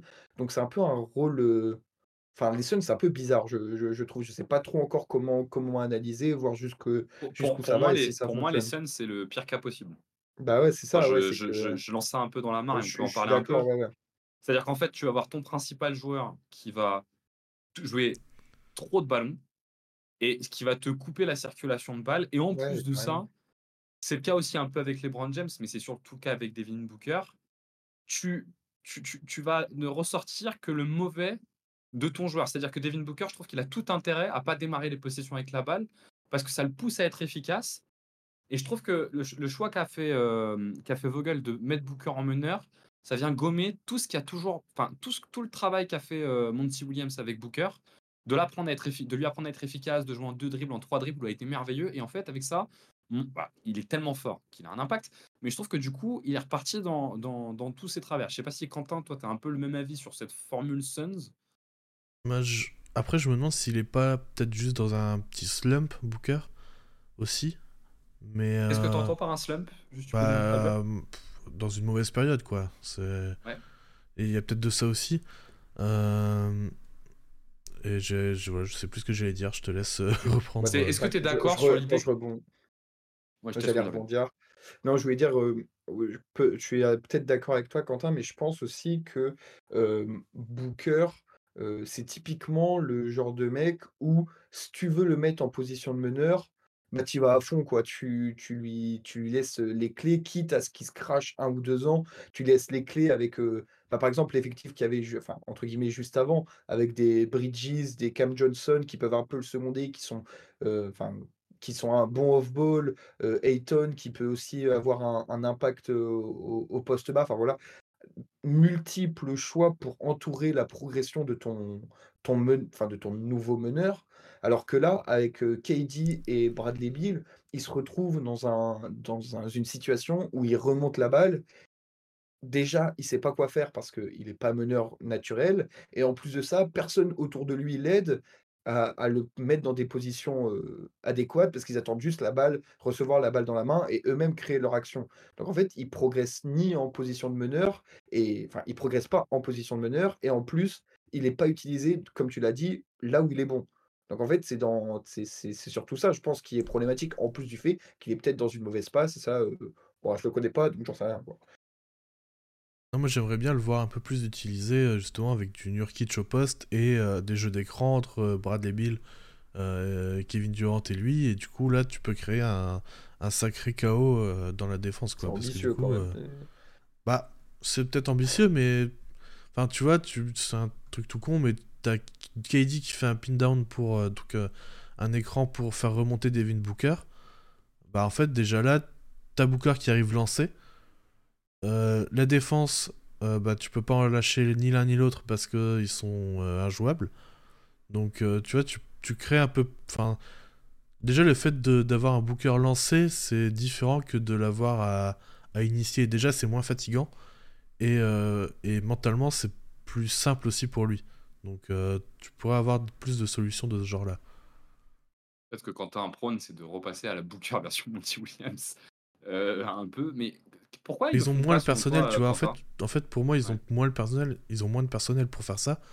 Parce qu'au final, à part Nurkic, tu vois, tu- c'est compliqué de. Enfin, je vois pas un mec dans l'effectif qui peut, euh, euh, disons, se mettre au poste et, euh, et regarder, regarder le, enfin, ce qui se passe autour et faire la bonne passe. Tu vois, t'as- le seul à la limite, c'est Eric Gordon, mais encore, il est petit, donc faire des passes au-dessus, un peu comme ça, c'est, ça peut être compliqué. Et à- enfin, vraiment, à part lui, je, je vois personne, quoi. Mais pourquoi, selon toi, il n'initie pas même ce jeu? Ma question derrière, c'est est-ce que quand tu mets ces joueurs-là au poste de meneur, l'ego prend pas trop de place? Et euh, LeBron James, même si c'est adouci avec le temps, mais à l'époque, quand il jouait au Cavs ou même un peu à Miami, quand il y avait ces séquences-là où je meneur, il y avait ce souci-là. Est-ce qu'ils n'ont pas un peu le côté l'ego reprend, ils veulent être décisionnaires de tout? Parce qu'en soi, Devin Booker pourrait très bien faire le choix de. On pourrait faire le choix de la donner à Nurkic et de créer ça. Enfin, Vogel, il sait faire ça. C'est pas, c'est pas un truc infaisable. On est sur quelque chose de très simple. Pourquoi ils le font pas? Je- ça, je sais pas. Je, je pense qu'ils disent Mm. que Booker est capable de le faire et qu'il le fait quand même plutôt bien finalement. Enfin, ça, enfin, je trouve que c'est vraiment devenu un bon passeur, qu'il est capable de manipuler un peu les défenses pour, euh, pour créer des bons spots pour ses coéquipiers. Donc, euh, je pense qu'il se contente un peu de ça et qu'il se contente de se dire bah, on a KD, Booker et Bill et du coup, en- ça devrait suffire pour. euh, pour euh, en attaque être meilleur que enfin mettre plus de points que l'adversaire même si on en prend 130 Et moi, je, je trouve qu'il est quand même pas beaucoup aidé par euh, ce qu'il y a autour d'un point de Ouais. vue, d'un point de vue, comment dire, euh, possibilité. Enfin, c'est des excellents joueurs, mais il y a très peu de mouvements. euh, Enfin, comme, comme tu l'as dit, Quentin, euh, enfin, KD, on le voit pas souvent poser des écrans pour, pour Bill ou pour qui que ce soit, quoi. C'est des joueurs qui sont quand même très, très Bill, Bill, on statiques. voit pas souvent tout court. Oui, oui, oui, oui, c'est vrai. Non, non, mais ça reste des joueurs euh, assez statiques et ceux, enfin, en dehors des trois stars, les autres joueurs qu'il y a, euh, bah, c'est juste des joueurs de fin de chaîne qui, en dehors de Nurkic, euh, c'est des joueurs de fin de chaîne qui, qui, ont, qui sont à peine connecteurs. Donc, tu peux même pas prolonger une action initiée par, euh, par Booker. Je pense que pour le coup, le, le, casting, pour l'instant, euh, la sauce ne, ne, prend pas. Et comme Booker, c'est pas un mec comme Chris Paul qui peut sortir de la magie de n'importe où, bah ça, ça, ça prend pas quoi. Sachant que les Suns, quand même, démarrent les matchs quand ils sont au complet, mais au complet, ils ont, pas ils ont plutôt un bon bilan. hein. Mais quand ils sont complets, ils démarrent les matchs avec Durant, Bill, euh, Grayson Allen, Devin Booker et Nurkic. Donc pour le coup, il y a du Ouais. personnel quand tu démarres comme ça. Je- moi, je me demande si tu vois, euh, si t'as pas un peu une tendance dans ces cas-là. Moi, je l'ai trop vu avec LeBron. Ça. Moi, j'ai toujours trouvé, par exemple, que LeBron était meilleur avec un meneur à côté de lui, même s'il a su faire le shift en 2020. Mais était toujours meilleur avec un meneur à côté de lui parce que son ego est tellement important sur sa capacité à faire la décision que ça lui ça le force à, relâcher ça par moment et, et permettre aux, autres de jouer un peu plus. Juste pour, euh, pour euh, avant de rebondir euh, sur, sur ce que tu disais, juste quand je disais il a pas le personnel, je dis pas que les joueurs sont, sont pas bons ou qu'ils peuvent pas le faire, c'est juste j'ai l'impression que pour moi, quand, quand tu joues sans, sans meneur, la condition sine qua non, c'est que tu dois avoir une fluidité dans ton jeu collectif pour combler cette absence d'organisation, en fait. Et le truc, c'est qu'avec ces joueurs-là, j'ai pas l'impression qu'il y ait de un la volonté et de deux la mise en place pour jouer cette, cette fluidité. C'est ça que je sous-entendais par il n'y a, pas le- y a pas le personnel. Parce que oui, évidemment, avoir KD à côté de toi, ça t'aide à marquer quelques points normalement au- au basket. Mais pour rebondir sur ton côté égo, jouer avec un meneur, une grosse star à côté de lui, moi je suis, je suis, je suis plutôt d'accord.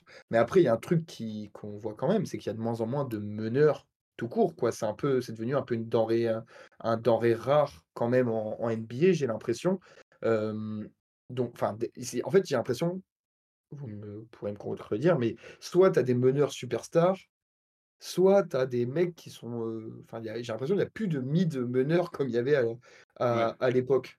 Est-ce que. Enfin, des mecs qui peuvent juste se mettre à côté d'un, d'un- d'une superstar et jouer le rôle de on remonte la balle et après, euh, moi, je touche plus à rien et je me mets dans un coin et j'attends. J'ai l'impression qu'il n'y a plus trop de mecs. euh, de mecs comme ça, alors que dans les années 2010, euh, il y en avait, il y en avait beaucoup, notamment à côté des Browns, quoi.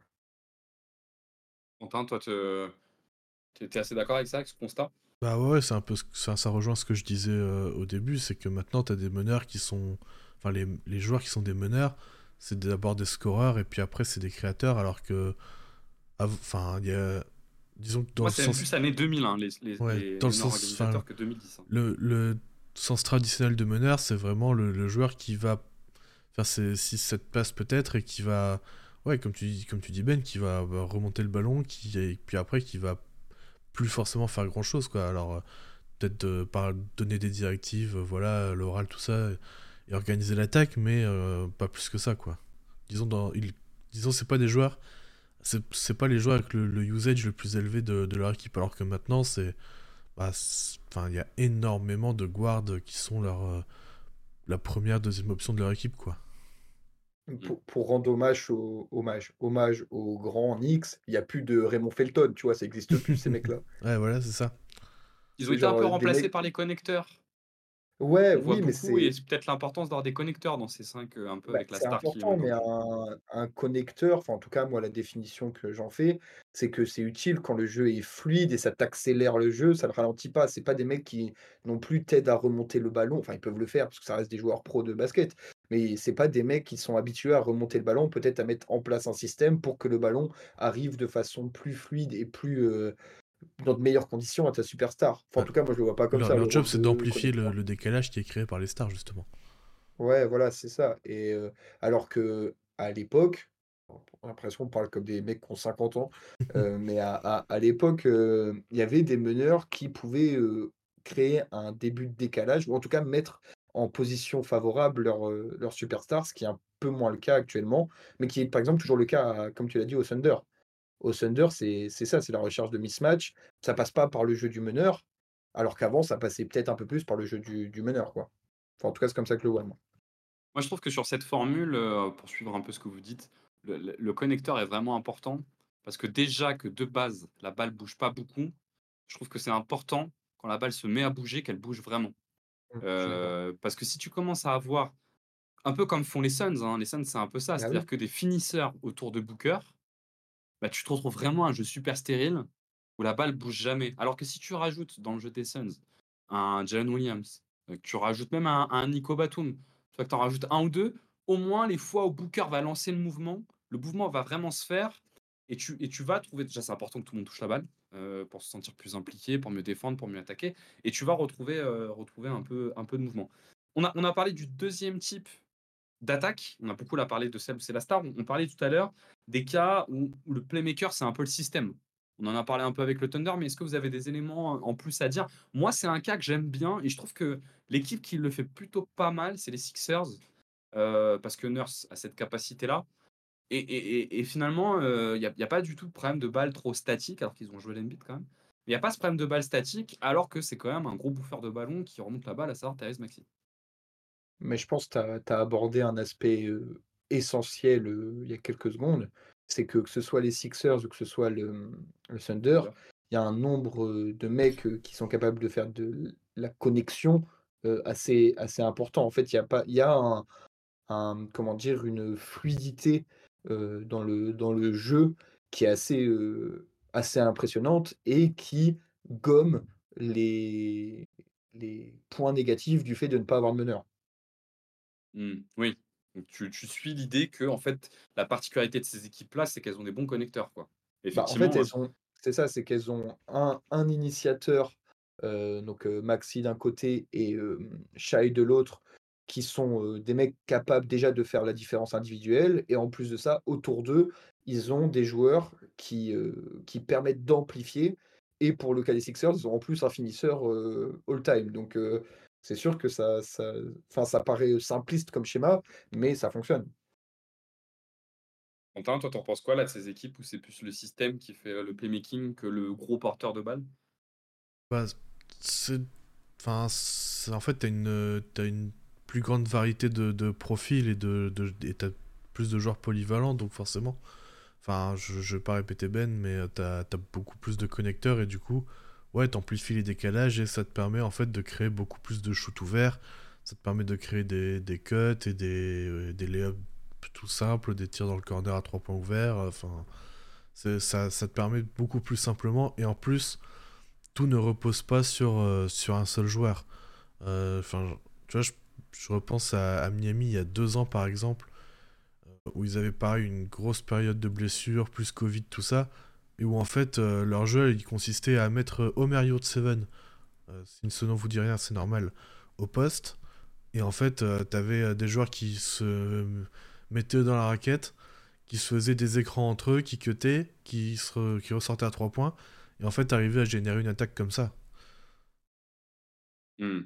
Donc on est, à peu près d'accord qu'offensivement, en fait, ce qui marche selon nous quand on n'a pas de meneur de jeu, il faut quand même un système un peu structurant. Quand on n'a pas de système structurant, ça peut coûter un peu cher. C'est le cas voilà, des Suns et des Lakers. il faut, à côté de ce gros, gros, gros porteur de balles, euh, des joueurs, euh, des, des, connecteurs, euh, qui vont compenser le manque d'altruisme naturel du porteur de balle initial avec un altruisme qui se dégage par ailleurs. Et peut-être un dernier sujet quand même qu'on peut aborder sur, sur, sur, ces, sur ces modèles sans meneur de jeu. Il y a quand même pas mal d'équipes qui le font pour la défense est-ce qu'on a un avantage en défense à le faire? Bah Pour ça, je pense surtout aux équipes qui utilisent des, des forwards. Toronto, par exemple, avec Scotty mmh. Barnes, où en fait, ça te permet de ne jamais concéder de mismatch, en fait. Et en plus, donc déjà en attaque, d'avoir un, mismatch parce que tu as forcément un joueur plus grand. Enfin, t'as, forcément, enfin, t'as pas de joueurs petits. Et en défense, c'est pareil.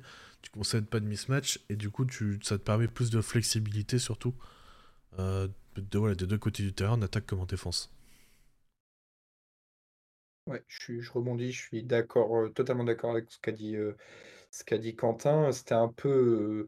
Enfin, il y a certaines équipes, enfin certaines séquences où LeBron est mis en meneur, notamment lors de leur titre, où c'était le cas aussi. C'était pour blinder la défense en mettant des, des, des très bons euh, role player autour défensif et ça donnait une défense, euh, défense de, haut calibre. Et je pense que dans l'idée, euh, même si l'exécution offensive est dégueulasse, c'est ce qu'ils voulaient faire à, à, San Antonio. Quoi. Ils se sont dit en mettant Sochan à la place de comment il s'appelle Trey Jones, en meneur titu au début de saison, c'était pour, pour mettre un système défensif ultra dominant autour de, de, de Banyama. Donc ouais, c'est avoir cinq mecs déjà grands de base, qui t'es déjà avantagé quand tu joueras contre des guards, que ce soit Triong, que ce soit euh, Maxi ou que sais-je. Et est-ce que pour vous, le choix de, de, jouer sans meneur doit être motivé par ça? C'est-à-dire que quand tu prends, ouais, tu vois, quand tu prends le cas de Toronto, est-ce que le choix de mettre Scotty Barnes en meneur est motivé essentiellement par l'envie de mieux défendre ou est-ce que ça peut être autre chose? Ça Bah. peut être autre chose, je pense. Enfin, dans le cas de Scotty Barnes, je pense- qu'ils l'ont ils l'ont mis parce qu'ils ont vu qu'il avait des capacités euh, au début à la passe, notamment dans sa saison rookie. Et, euh, et ils l'ont peut-être fait d'abord pour la défense, mais en sachant qu'il y avait un potentiel à la passe.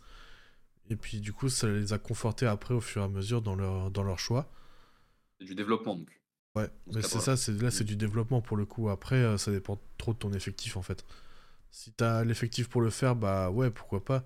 Enfin, c'est con, tu vois, mais. euh, Enfin, tu vois, je prends l'exemple de Miami, mais tu pourrais avoir euh, un 5 avec euh, Butler, Raquez, Robinson, euh, Jovic et, euh, et Adebayo, et en fait, t'aurais pas de problème de, de création, et t'aurais euh, justement euh, défensivement une plus grande liberté parce que t'as pas de petits et t'as pas de, de- ouais, t'as pas de petits quoi. Hmm. Moi, je pense que hum, cette envie de, de jouer sans meneur, au contraire, c'est avant tout motivé par, euh, par l'attaque. Euh, par exemple, pour reprendre le, cas de Toronto, je pense qu'en fait, c'est juste ils ont vu qu'ils allaient dans le mur avec euh, Schroeder, que ça ne fonctionnerait pas. Et donc, ils ont regardé les possibilités qu'ils avaient et ils se sont dit, bah, de toute façon, euh, toute façon on l'a déjà, ils l'avaient déjà un peu pensé pendant l'été en se disant, bah, peut-être qu'on pourrait essayer, essayer Barnes. Et en fait, le truc, c'est que tu te dis, tu tentes. Si ça marche pas, bah, il retourne à son poste de base, tant, pis. Si ça marche, tu te retrouves avec un mismatch constant sur tout et n'importe qui, en fait. Et donc, je pense que ce- cette, cette idée-là, elle est motivée par le fait, comme l'a dit Quentin, de développer. Tu fais du développement et tu vois jusqu'à où ça te mène, mais dans un cas parfait, ça te mène, ça peut te mener ultra loin, quoi. Parce que même si Scotty Barnes finit pas meneur de jeu dans 5 ans, bah en fait, tout ce qu'il aura développé pendant cette période-là lui servira quand même. enfin, lui servira quand même parce qu'il aura eu les répétitions en match. enfin, et les situations, enfin, il aura des situations où plutôt que de les découvrir, il les aura déjà vécues et il saura les gérer euh, assez facilement. Quelles sont les, les stats, les gars, que peuvent regarder un peu nos auditeurs s'ils veulent comprendre l'efficacité de, de, de, de ces systèmes, euh, de ces systèmes-là? Et pour essayer de comprendre un peu euh, ce que ça veut dire en fait de jouer comme ça. Moi, je t'avoue que j'en avais pas vraiment. Enfin, spécifiquement ça, euh, j'en ai pas vraiment. Il y a, l'offensive rating, vous pouvez aller sur le site de PB, Ah bah euh, oui, oui. PBP Stats pour faire le on-off avec les joueurs qui vous permet un peu de voir si ça fonctionne quand notamment les meneurs sont pas sur le terrain. Ah, Tu peux le faire avec euh, Trey Jones et Wem- Wembanyama par exemple. Tu vois que Ouais, tout à fait, qu'on avait pas mal fait en début de saison. belle différence été voir, euh, de Wembanyama avec et sans Trey Jones. Tu peux même faire avec y a le- Wembanyama, Sohan et, euh, et Trey Jones. Et tu peux voir justement euh, Wembanyama et Trey Jones sans Sohan et euh, Wembanyama et Sohan sans Trey Jones. Voilà, je Ouais, en sais fait, pas quelle est la, Stats, en fait, c'est des mais, euh, combinaisons de joueurs que vous pouvez mettre. Et après, le site vous affiche. Par exemple, vous allez mettre trois joueurs, il va vous afficher neuf combinaisons possibles en fonction de si les joueurs sont sur le terrain ou sont pas sur le terrain. Vous pouvez avoir aussi sur le site euh, de la NBA, vous avez, euh, si vous allez dans les stats avancées, euh, dans les stats de tracking, il y a les stats de la passe qui, je trouve, sont intéressantes, notamment sur le nombre de passes qui sont faites par match. Ça permet de voir si ton équipe, elle est plutôt dans un profil où en fait elle fait pas du tout bouger la balle, donc tu vas essayer de la cibler, ou elle a fait beaucoup bouger. Et typiquement, ce qui est intéressant, c'est qu'on voit que dans les cinq équipes, même dans les, dans les six équipes qui font euh, le plus de passes par match, donc je parle vraiment de passes faites, il y en a cinq qui jouent sans meneur de jeu. Sans vraiment, en tout cas avec un système qui n'est pas vraiment un système de meneur de jeu. Il y a les Kings, où effectivement il y a des Aaron Fox, mais on sait que le jeu tourne beaucoup autour euh, de Sabonis. Il y a les Warriors, même si bon, les Warriors, je ne sais pas s'il faut encore les compter, parce que Curry a de plus en plus la balle. Et les Raptors, qu'on retrouve. Euh, même si voilà, c'est une vue sur l'ensemble de la saison. Il y a les Pelicans, tu en parlant au début euh, avec, avec McCollum, et qu'en plus, quand McCollum n'est pas là, ben, pour le coup, il n'y a vraiment pas de, de meneur de jeu. On trouve les Pacers qui font beaucoup de passes. Et là, il y a un meneur. Et il y a les Spurs en, sixième, en sixième position. Moi, voilà, j'avais pensé à celle-ci. Et je pense que c'est intéressant, même de manière générale, de regarder si l'équipe est capable de, de générer des, des passes décisives, euh, même, en jouant, euh, même en jouant sans meneur, euh, sans meneur de jeu. Typiquement, les Suns sont dans le deuxième tiers de NBA en jouant du- comme ça. Du coup, tu m'as fait penser à une autre stat, mais c'est le dans les dans les trackings, c'est les touches. Euh, tu peux voir par exemple le temps moyen par touche de balle, qui permet de voir si les joueurs gardent longtemps la balle en main ou si le ballon circule vite. Euh, tu peux regarder le- les dribbles par touche de balle aussi, pareil, s'il y a des joueurs qui dribblent beaucoup ou pas, ou si la balle tourne, tourne bien, enfin, ou même le nombre de touches totales carrément. Donc, tu vois si la balle tourne bien ou pas, quoi. Ça, ça complète un peu avec les passes du coup. Ça, c'est, tout ça, c'est à regarder sur le site de l'NBA. Oui, Ouais, Ben. c'est ça. Et j'allais rebondir pour euh, peut-être conclure et faire de la promo interne, évidemment. Il y a quelques mois, semaines, mois, euh, alors je sais plus qui y avait, mais chez QI, il y a eu un live Twitch euh, et il y a le replay sur la chaîne QI Basket Replay où c'est ça vous, pour ceux qui ne savent pas comment décortiquer des stats euh, pendant deux heures, je crois qu'il y avait Quentin et Jérémy qui vous expliquent comment et Azad, comment ouais, décortiquer, décortiquer des stats, dont celle dont on vient de vous parler ces cinq dernières minutes. En fait, on fait un tour des sites de stats que nous on utilise, globalement, tout simplement. Donc ça peut vous aider.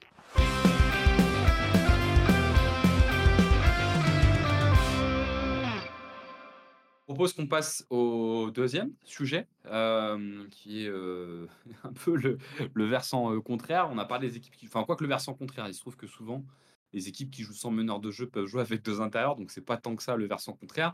Mais on voulait vous parler euh, d'une autre tendance qu'on a en NBA. On a beaucoup vu, on a beaucoup parlé de l'évolution du small ball dans les années 2010, notamment au travers de l'exemple des Warriors.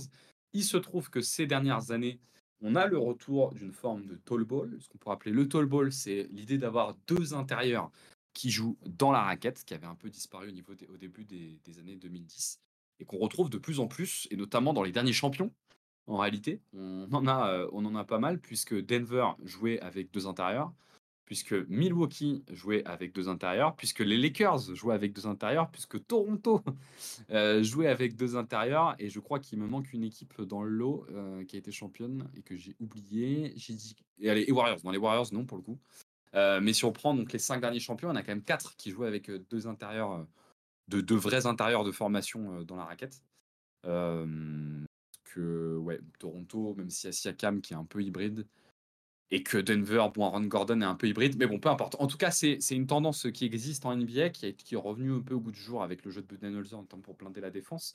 Mais on va vous en parler dans le détail. Les gars, même jeu que pour tout à l'heure, on peut compter quelle équipe qui joue avec deux intérieurs. Alors, Euh, moi, je moi, me je- suis noté. Je, vas-y, je Vas-y. continue. Je continue. Quentin. Euh, je- J'en ai mis quatre. Euh, Enfin, il y en a même une cinquième. Euh, donc, il y a, j'ai mis Cleveland quand les deux ne sont pas blessés. Euh, j'ai mis les Knicks parce que Randall, ça reste un vrai intérieur. Euh, j'ai mis Orlando, qu'on en a un peu parlé la semaine passée. New Orleans et évidemment Minnesota. Quentin, toi, t'en as d'autres? Euh, alors j'ai toussé sur la fin donc je t'ai pas entendu, mais j'imagine que tu disais Minnesota et Milwaukee. Ouais. J'ai pas dit Milwaukee, mais j'ai mis Non, New- j'ai dit New Orleans. Ouais, New Orleans, ouais. Ouais, New Orleans, Minnesota. Non, j'en ai pas. Je notais un peu les Lakers avec du Wood et Anthony Davis, mais c'est pas non plus euh, leur plan de jeu euh, principal. Ouais, Les Lakers sont quand même beaucoup startés avec Vanderbilt et Davis, donc c'est plutôt le cas. Ouais, après moi, Vanderbilt, les je le Lakers, les plus comme un, Ouais, comme un, comme un ouais, 3-4, tu vois. C'est plus un, un forward qu'un big pour moi. Moi, les bigs, c'est vraiment, j'ai Ouais, pris les- des, joueurs qui jouent uniquement euh, 4-5, quoi.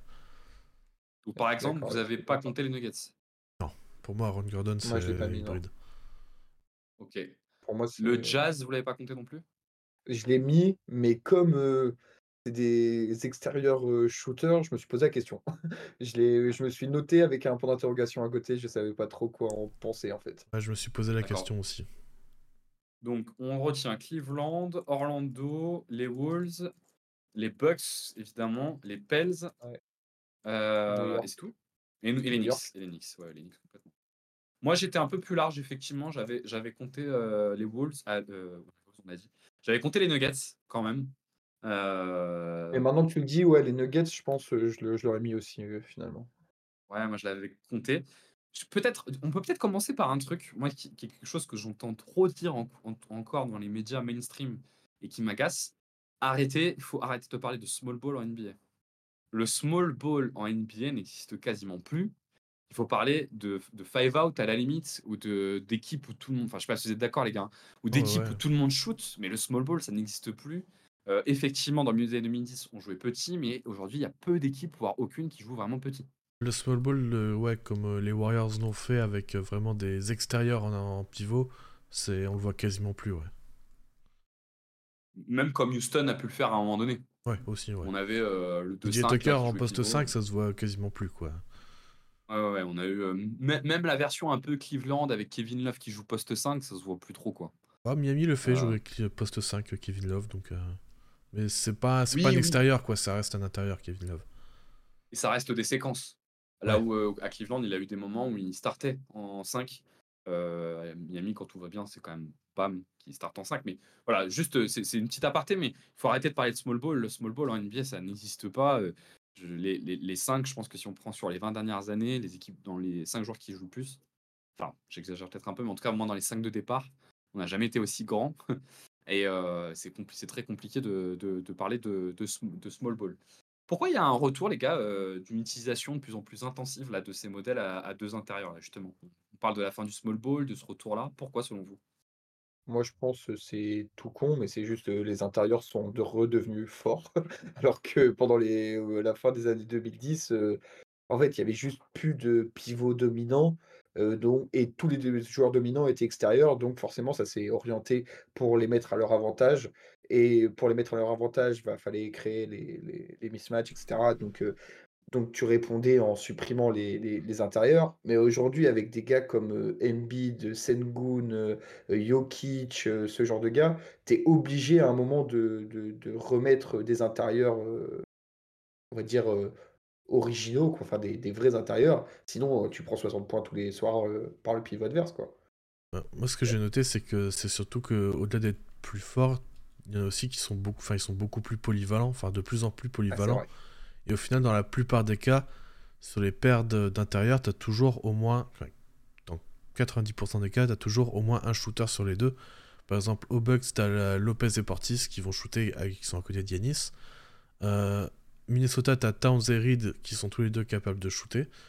Euh, par exemple, sur les Lakers, Wood et Anthony Davis, bah, les... Wood peut shooter. Anthony Davis, c'est un mauvais shooter, mais il est quand même un peu respecté. Euh, Randall, pareil, il peut shooter.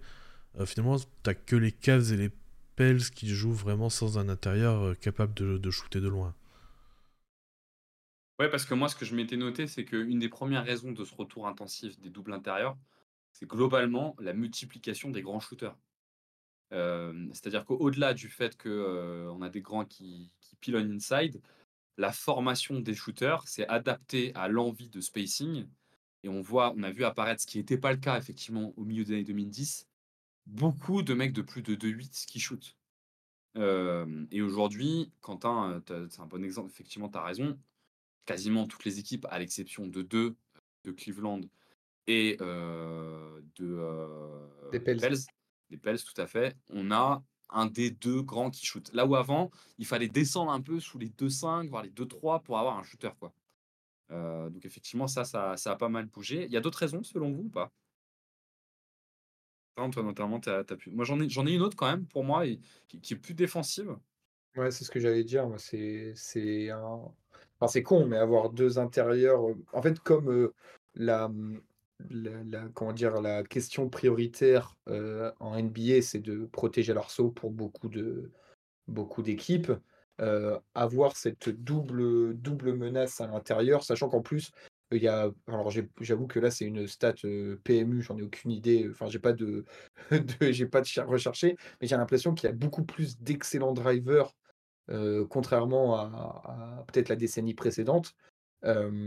Et donc, il faut, bah, faut blinder la raquette pour, pour éviter une nouvelle fois de prendre 60 points par drive de Fox ou de, ou de. Quoi. Donc, ça a multiplier les grands, ça a l'avantage de défendre les autres grands qui sont plus forts qu'avant. Et ça a l'avantage de défendre les meneurs drivers qui, sont, qui se multiplient, Shai, Fox, Doncic et tous les, tous les autres qui ressemblent à ce, à ce schéma-là. Quoi. Après, ça se trouve, il y avait autant de Juste pour finir, après, peut-être qu'il y avait autant d'extérieur drivers. C'est peut-être qu'un effet visuel, vu que je suis plus depuis, bah, j'ai pas du tout suivi les années 2000 et cetera comme, j'étais très jeune, mais c'est une impression visuelle que que j'ai, en tout cas. Pour moi, Mmh. sur la défense, il y a 3 points qui sont importants et qui ont fait revenir un peu ces modèles à 2 intérieurs. Déjà, le premier, c'est la réussite de la défense des Bucks.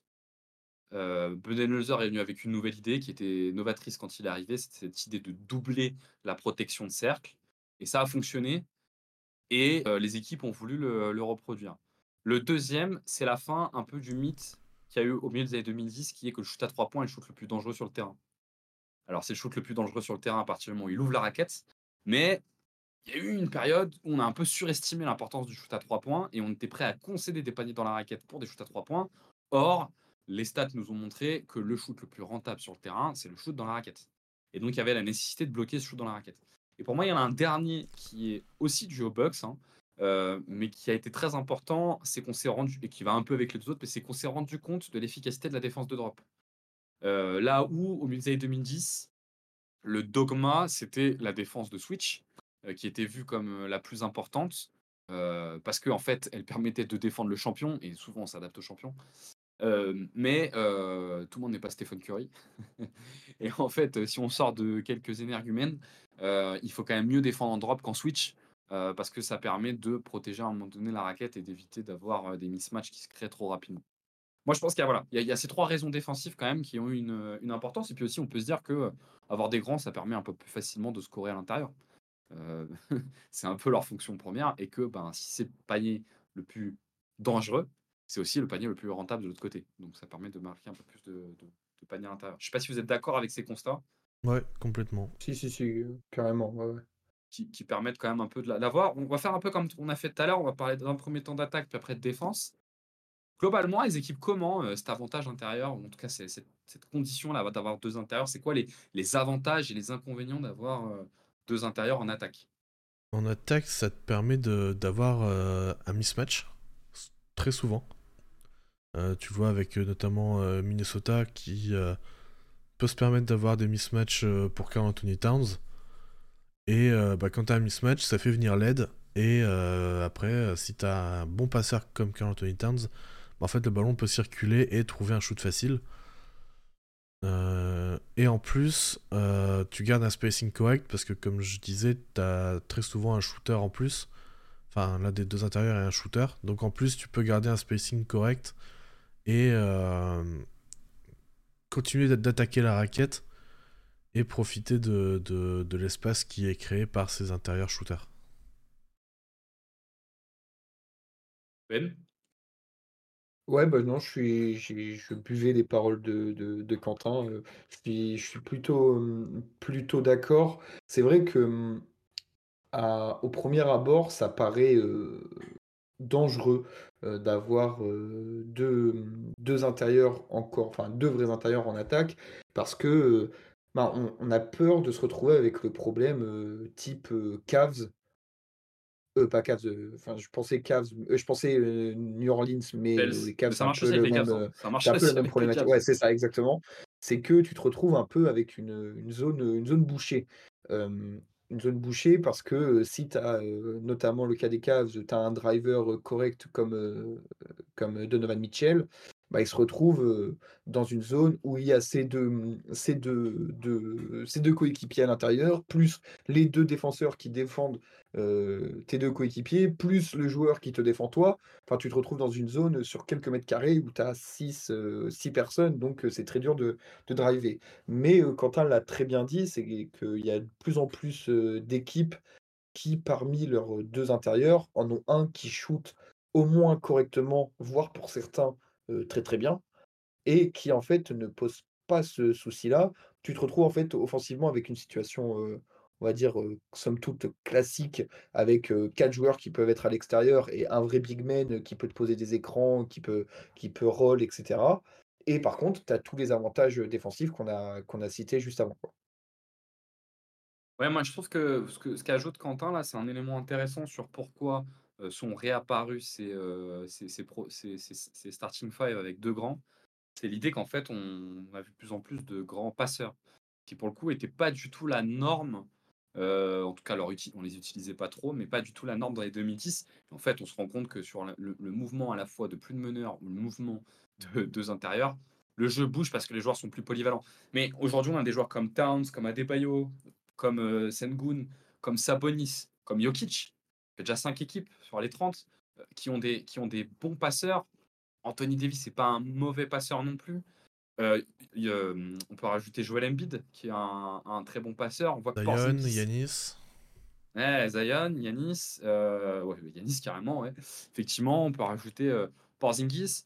on voit qu'en fait, c'est aussi beaucoup développer la compétence de la passe chez les intérieurs qui permet, c'est ce que nous dit Quentin, d'exploiter réellement ce mismatch, parce que la conséquence première d'un mismatch, c'est une prise à deux, en, en, profitant du, décalage qui va suivre.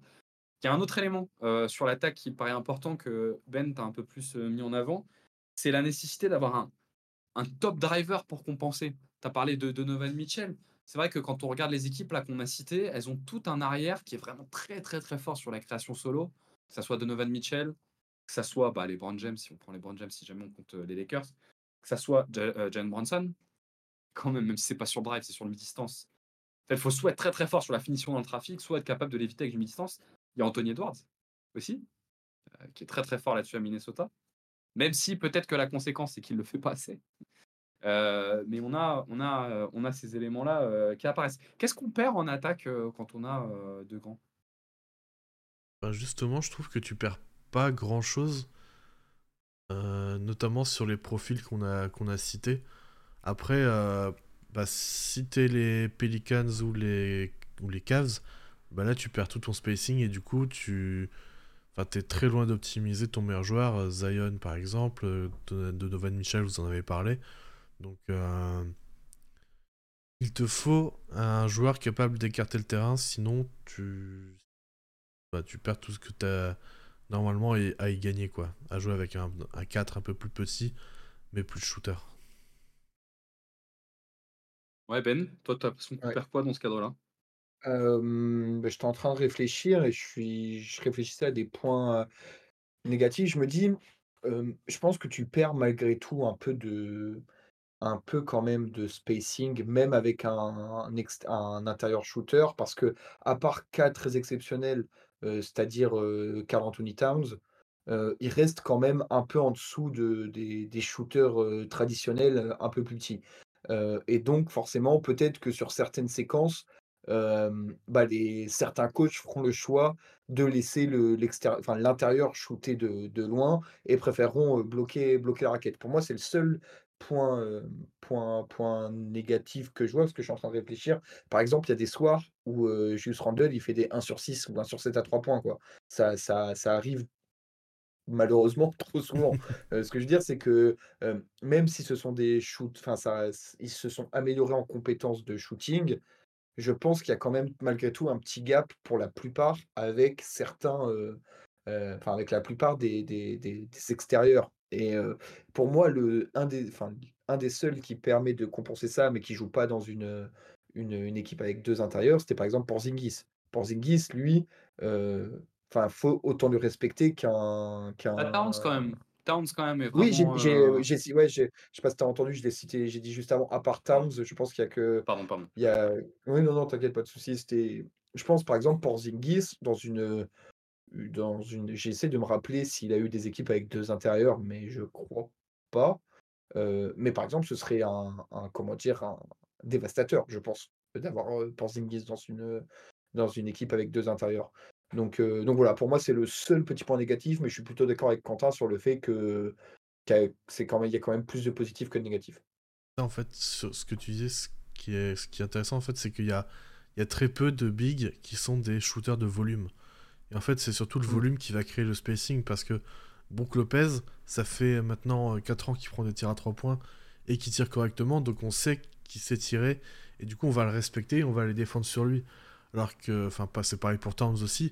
Mais euh, voilà, je sais pas, un Valanciunas par exemple, qui prend deux tirs par match, bah, on va lui laisser parce que, euh, bah, vas-y, si tu veux en prendre 10, euh, on sait que c'est pas, c'est pas viable comme attaque. Donc vas-y, prends-les. Aussi. Hein. Une aussi à ce côté-là qui a une efficacité qui est un peu trop basse. Il a moins de 30% cette année. Je regardais d'ailleurs sur ces profils-là, ce, qui est- ce qui était intéressant avec le 4 Sengun, c'est que ces intérieurs-là, c'est vraiment des catch and shooters. Euh, c'est- vraiment des catch and shooters. Sengun, il est à 28%. Je crois qu'il a 30% en catch and shoot. Par contre, dès que la balle, il a plus de 2 secondes en main, il descend à 12%. Pour préciser, c'est des catch and shooters statiques, c'est même pas du mouvement euh, comme Ouais, certains ouais, extérieurs peuvent le faire.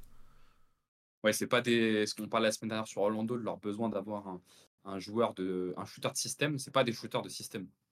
C'est vraiment, on se plante et euh, on utilise.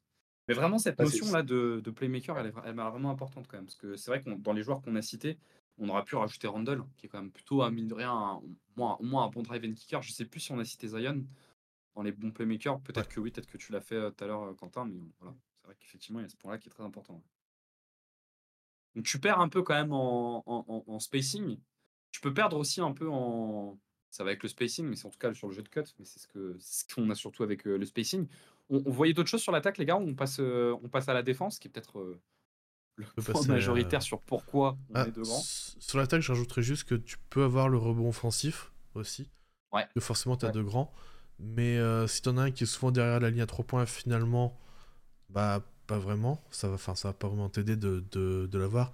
Et Mais c'est juste, c'est plus un truc euh, tactique euh, d'aller jouer le rebond offensif. Vraiment une consigne du coach, plus que, plus que ça te crée un avantage naturel, quoi. Sachant qu'on sait que sur les rebonds, les tirs à trois points notamment, on avait vu ça avec Houston quand il jouait full small ball. Pour les rebonds offensifs, c'était pas si mal parce qu'en fait, d'avoir cinq joueurs très mobiles, comme on sait que sur le tir à trois points, souvent le rebond est très loin, avoir des joueurs mobiles, c'est presque plus intéressant qu'avoir un petit joueur.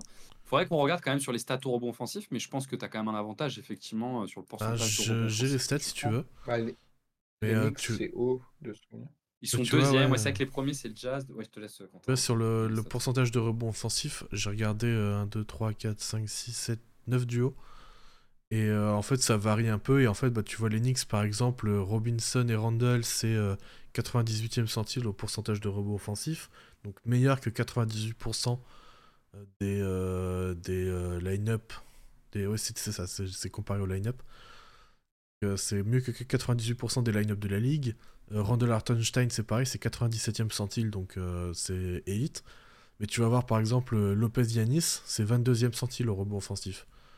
Euh, Wood et Davis, c'est 29e. Donc tu vois, ça dépend vraiment. euh, Pas de vois, corrélation quoi. tu vois, même euh, Towns Nasrid, c'est 8ème centile, tu vois. Donc c'est vraiment une question de jouer le rebond offensif. Ok. Alors que quand tu regardes le pourcentage de rebonds offensifs pris par toute l'équipe, dans le top 5, tu retrouves le Jazz, euh, les Warriors, les Hawks et les Blazers. Qui sont pas les équipes les plus grandes pour le coup. Il y a les Knicks hein, aussi qui sont dedans, ils sont deuxièmes. Mais sur ce top 5, tu trouves les Nets aussi qui sont pas spécialement grands. Euh, tu retrouves les Suns dans le top 10 qui sont pas spécialement grands. Et après, bon, t'as quand Question même Orlando, tactique, les quoi. Cavs C'est vraiment, euh, c'est- Ouais, c'est peut-être c'est un plan de jeu, quoi. ça, ouais. Oui, parce que les rebonds offensifs, c'est quand même beaucoup une question de volonté. Au-delà de la taille. euh. Je voulais juste, pour peut-être conclure sur la partie, attaque, alors c'est pareil, j'ai pas du tout vérifié les stats, mais d'instinct comme ça, je dirais aussi que d'un un point de vue un point négatif, c'est peut-être, la réussite au lancer franc. Parce que je me dis, il y a peut-être des chances que le que les intérieurs, enfin qui sont réputés pour être les moins bons, moins bons shooters, peut-être que parmi les équipes qui réussissent, le moins de lancers francs, il y a peut-être des équipes qui jouent avec, 2 intérieurs. Alors après, comme je vous dit, ça reste, ça reste quelque chose que je viens de penser à l'instant, donc heu, j'ai même pas check les stats, mais mais voilà peut-être un point négatif. Côté défense, qu'est-ce qu'on gagne les gars à jouer avec deux grands? Qu'est-ce qu'on perd? Ben, ce que tu gagnes, c'est qu'en général, tu vois, comme je disais tout à l'heure, tu as un shooter, mais tu as aussi un. Alors parfois c'est le même, parfois c'est un autre, mais tu as aussi euh, en général un, un protecteur de cercle élite. Euh, Lopez, Wood. euh, non, pas Wood, AD plutôt. Mhm. Euh, Gobert, voilà, du- tu peux avoir du très gros protecteur de cercle qui, qui va jouer le, le rôle du lowman, donc euh, qui va défendre sur le moins bon shooter en général pour pouvoir rester près de la raquette. Et euh, en plus de ça, les... disons que le deuxième, euh, le deuxième intérieur de la paire, en général, il est assez mobile pour pouvoir défendre correctement le sur le périmètre ou pouvoir gérer sur pick and roll, pour pouvoir voilà, se défendre en, switch, voire en, edge, et, ne, pas concéder vraiment de, décalage. Ben, toi, tu, vois d'autres éléments? Bah, je pense que c'est principalement, principalement ce qu'a dit, ce qu'a dit Quentin, parce que le, les points positifs d'avoir plus de, de, grands et de solides joueurs comme ça, c'est de 1, défendre l'arceau, pardon, de 2, même si c'est de plus en plus rare, au moins normalement, tu devrais pas trop te faire poster. Enfin, tu devrais être plutôt, plutôt solide pour contrer le, le, poste bas. Et de 3, sécuriser le rebond défensif, qui, qui, est, qui est une denrée ultra importante et je, enfin, très estimée des, très mésestimée pardon, des, des, analystes peut-être, mais de se rendre compte à quel point avoir plus d'actions que l'adversaire, ça, ça, change tout. Donc tu sécurises plus le, le, rebond, mais enfin, ça revient un peu à ce qu'on dit depuis le début. C'est vrai que les, intérieurs sont de plus en plus. comment dire, ils ont beaucoup plus de facettes, ils sont, ils sont plus mobiles, ils peuvent plus shooter, etc. Donc il y a toujours, comme, comme quand on a dit, ce défenseur d'arceau, et le deuxième qui est très, très bah, très polyvalent et qui donc peut un peu boucher le trou là où il y a besoin. S'il y a un gros driver en face, peut-être que tu renforces le côté, le côté défense d'Arceau. Si tu te retrouves avec un, quelqu'un qui pilonne à l'intérieur comme, comme, comme Zion, peut-être que tu peux le chasser d'un peu plus loin si tu es, si plus mobile. Et peut-être s'il essaye de te poster, bah, tu, peux, tu, peux, tu peux réagir. En fait, je trouve que tu tu as, une marge de manœuvre assez large. quoi. Ouais, tu peux avoir. Tu peux avoir aussi du coup le deuxième big qui défend euh, le meilleur intérieur adverse, par exemple bah, du, voilà, du, du euh, Towns qui va défendre Embiid. Et euh, en plus, donc Towns qui, est quand même assez solide et costaud et qui peut un peu encaisser Embiid. Et tu as en plus Rudy Gobert derrière en Loman dans second rideau. Et donc ça t'offre. Enfin, ça t'offre vraiment une couverture défensive de la raquette assez impressionnante ne, pas juger sur un match. Hein. C'est pas parce que ouais. a mis 51 points la dernière fois qu'il a joué les deux que c'est pas vrai. Ouais, ouais, ouais. Euh, Qu'est-ce que tu perds par contre? Euh, Alors, juste, je finis avec ce que tu gagnes. Euh, avec le rebond, le rebond défensif que tu as mentionné, Ben, j'ai pareil, j'ai les stats pour les, les duos.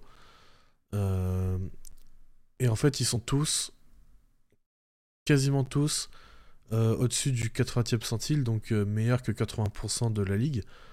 Alors, sauf étonnamment chez les Wolves, euh, le line-up avec Towns et Gobert, c'est 44e centile au pourcentage de rebond défensif. Et Towns Reed, c'est 66e euh, centile. Donc là, c'est un peu mieux, mais c'est pas non plus euh, élite. Et après, Gobert Reed, par exemple, c'est 86e. Zion Valanciunas, c'est 83e. Wood Davis, c'est 90e. Lopez Yanis, 69e. Enfin, bon, je vais pas tous les faire, mais mais voilà, vous avez l'idée que c'est euh, quand même euh, dans le, dans le très bon quart, de, dans le meilleur quart de la ligue, quoi, en, général. Et sur ce qu'on perd, moi, il me semble que ce qu'on perd, le premier élément qu'on perd, c'est du repli défensif quand même.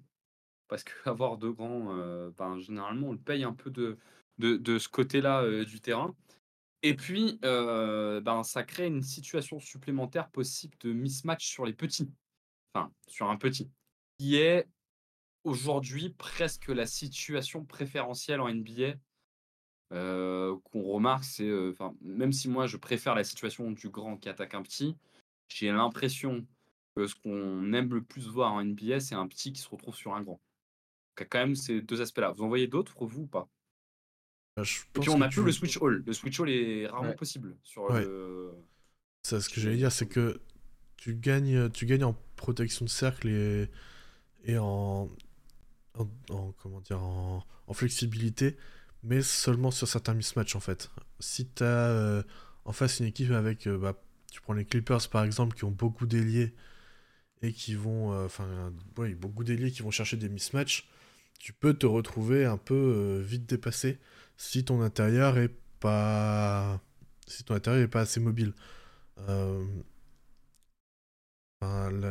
un peu le contre-exemple, c'est car Anthony Towns qui a fait de bonnes possessions défensives face à Jason Tatum en, ISO. Mais euh, enfin voilà, du, euh, euh, je sais pas, du Lopez qui se fait, qui se fait attraper par Diaron Fox, bon, bah, ça m'étonne pas,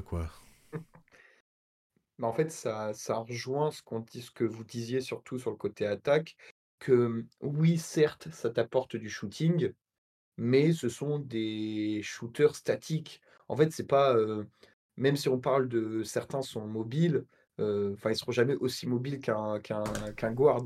Ça reste des joueurs qui sont lourds, qui sont grands, qui quand ils doivent se retourner pour, par exemple, ils sont, ils défendent un, un meneur, le meneur sur le premier pas les dépasse. Il leur faut du temps pour se, pour se retourner ma- malgré tout, quoi. Donc en fait, tout ce que, tout ce qui t'apporte en, en couverture et en présence physique, ils le perdent en mobilité et en, vivacité, quoi. Moi, ce que je trouve, c'est que il l'élément d'importance autour du fait de pouvoir protéger le cercle fait parfois oublier un élément très important quand tu as deux grands, c'est que tu as intérêt d'avoir des très bons navigueurs d'écran sur la ligne arrière. Je prends l'exemple des Bucks, on en a parlé en début d'année, euh, qui avaient, qui ont d'ailleurs toujours leurs deux grands, mais en comparaison de l'année dernière, parce qu'ils ont perdu notamment euh, Joe Holiday, ont des très, très mauvais navigueurs d'écran et se font démonter par les lignes arrière. Et moi, je me demande s'il vaut mieux pas, quand t'as pas des bons navigueurs d'écran, s'il vaut mieux pas avoir un roamer, donc un gros protecteur de cercle et du switch all sur le reste, et donc quatre joueurs derrière qui peuvent tout switcher, plutôt qu'avoir deux grands et euh, laisser un peu subir euh, tes, tes extérieurs parce que tu vas vite te retrouver dans un cas où en fait, et c'est le cas des Bucks depuis le début de saison, où tu te fais pilonner sur du pull-up à 3 points et du pull- du pull-up à mi-distance. Bah, si Euh, c'est je- du pull-up pas- distance, ça, ça peut le faire, mais euh, ouais, je suis d'accord avec toi. Oui, sachant que pensé, sur le- mais oui, ouais. Sachant que sur le pull-up mi-distance, pour moi, la lecture qu'on a des pull-up mi-distance, ça doit être quand même assez différencié. C'est-à-dire que oui, le pull-up à mi-distance euh, défendu ou ton circuit de course a été défendu est un mauvais tir, mais le pull-up à mi-distance où on te gêne jamais est un meilleur tir qu'un qu'aller dans la raquette où c'est fermé. quoi. Ouais. C'est-à-dire qu'on fait beaucoup d'analyses sur les types de tirs, mais en fait, on regarde pas la défense qu'il y a avant. Quoi. Moi, je préfère euh, prendre un mi-distance en étant défendu euh, par euh, Malik Beasley plutôt qu'aller dans le paint en étant défendu euh, en ayant euh, Brook Lopez et Yanis qui m'attendent dans la raquette. Ouais. Voire même que Yanis qui m'attend dans la raquette. Ou voire même que Anthony Davis. Quoi. Euh, Il y a beaucoup d'extérieurs aujourd'hui qui sont, qui, sont, qui sont très adroits là-dessus. Sur la défense, vous voyez d'autres euh, éléments? Mmh, non, je pense qu'on a fait le, fait le tour. Après, en fait, ça revient, ça rejoint aussi ce que tu as dit concernant le, le, le repli qui donc est plus lent. Bah, également, de l'autre côté, tu as moins de possibilités de, de, de transition avec euh, Ouais. deux, deux- deux grands, quoi. C'est c'est la suite logique des choses, mais ça mérite d'être juste précisé. Bien sûr, ouais. Petit tu préfères pour terminer? Et après, les gars, on laissera nos auditeurs euh, vaguer à leurs occupations parce qu'on a encore fait une émission bien longue alors qu'on s'était dit qu'on essayait de faire plus court. Tu préfères jouer avec deux grands ou sans meneur? Moi, avec deux grands. Euh, hmm, bonne question. Moi, sans hésitation, Je, dirais, je pense que je dirais sans meneur, mais parce que j'ai des Bayeux dans mon équipe. Oui, parce que c'est vrai que tu as le cas sans meneur et tu as Jokic dans ton équipe. Et Oui, ça voilà. vient compenser. Euh, Au final, Moi, je, joue sans meneur avec Randall dans mon équipe. Je saute du troisième avant le, avant le Ouais. dixième match de la saison.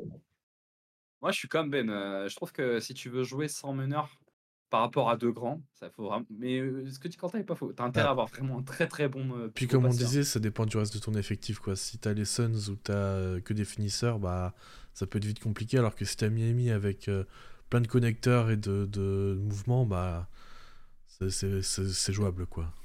J'ai j'ai l'impression que dans la NBA actuelle, avec tous les gros drivers qu'il y a, etc., c'est plus simple d'entourer deux grands que de faire fonctionner une équipe sans meneur. Enfin, en tout cas, c'est peut-être un, toujours Moi, moi, j'aime euh, pas du tout le modèle euh, sans meneur. C'est un, c'est un modèle que j'aime pas du tout parce que je trouve que dans la majeure partie des cas, pas tous, mais la majeure partie des cas, bah, c'est un peu un bordel. hein. C'est subi, ouais, c'est un Ouais. espèce de bordel désorganisé. Ah, je, je Mais, trouve que ça euh, dépend, ça dépend. Ça dépend de ton équipe, enfin de ton effectif et de, de ce que t'en fais quoi. C'est enfin, c'est toujours la, la même mais chose un peu. les gars. mais- Quand t'as une licence en prenant Miami, je vous rappelle quand même que Miami start avec Kylori. Oui, mais quand Kyle Lowry est pas là euh, et puis il joue 30 minutes, il y a 18 minutes où, où tu joues sans Oui, meneur. parce qu'il hein. est pas là. Oui, non, mais, mais, mais, mais avoir des séquences sans meneur, ça me dérange pas. Je trouve juste que sur toute la, sur toute la durée Ouais. d'un match, tu perds vraiment beaucoup en, en contrôle sur le match.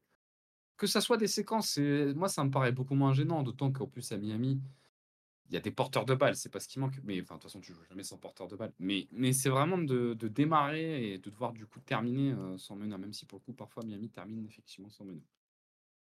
Euh, on en a fini, les gars, pour aujourd'hui? Ouais. On propose aux gens euh, de rester connectés, parce qu'ils trouveront, on trouvera rapidement de quoi parler, et puis surtout de consulter les articles de QI hein, qu'on vous produit encore euh, régulièrement et qui vous permet d'avoir des regards plus approfondis sur différents sujets. Et puis pour, euh, bah pour Beyond the Hoops, on se retrouve la semaine prochaine. À plus.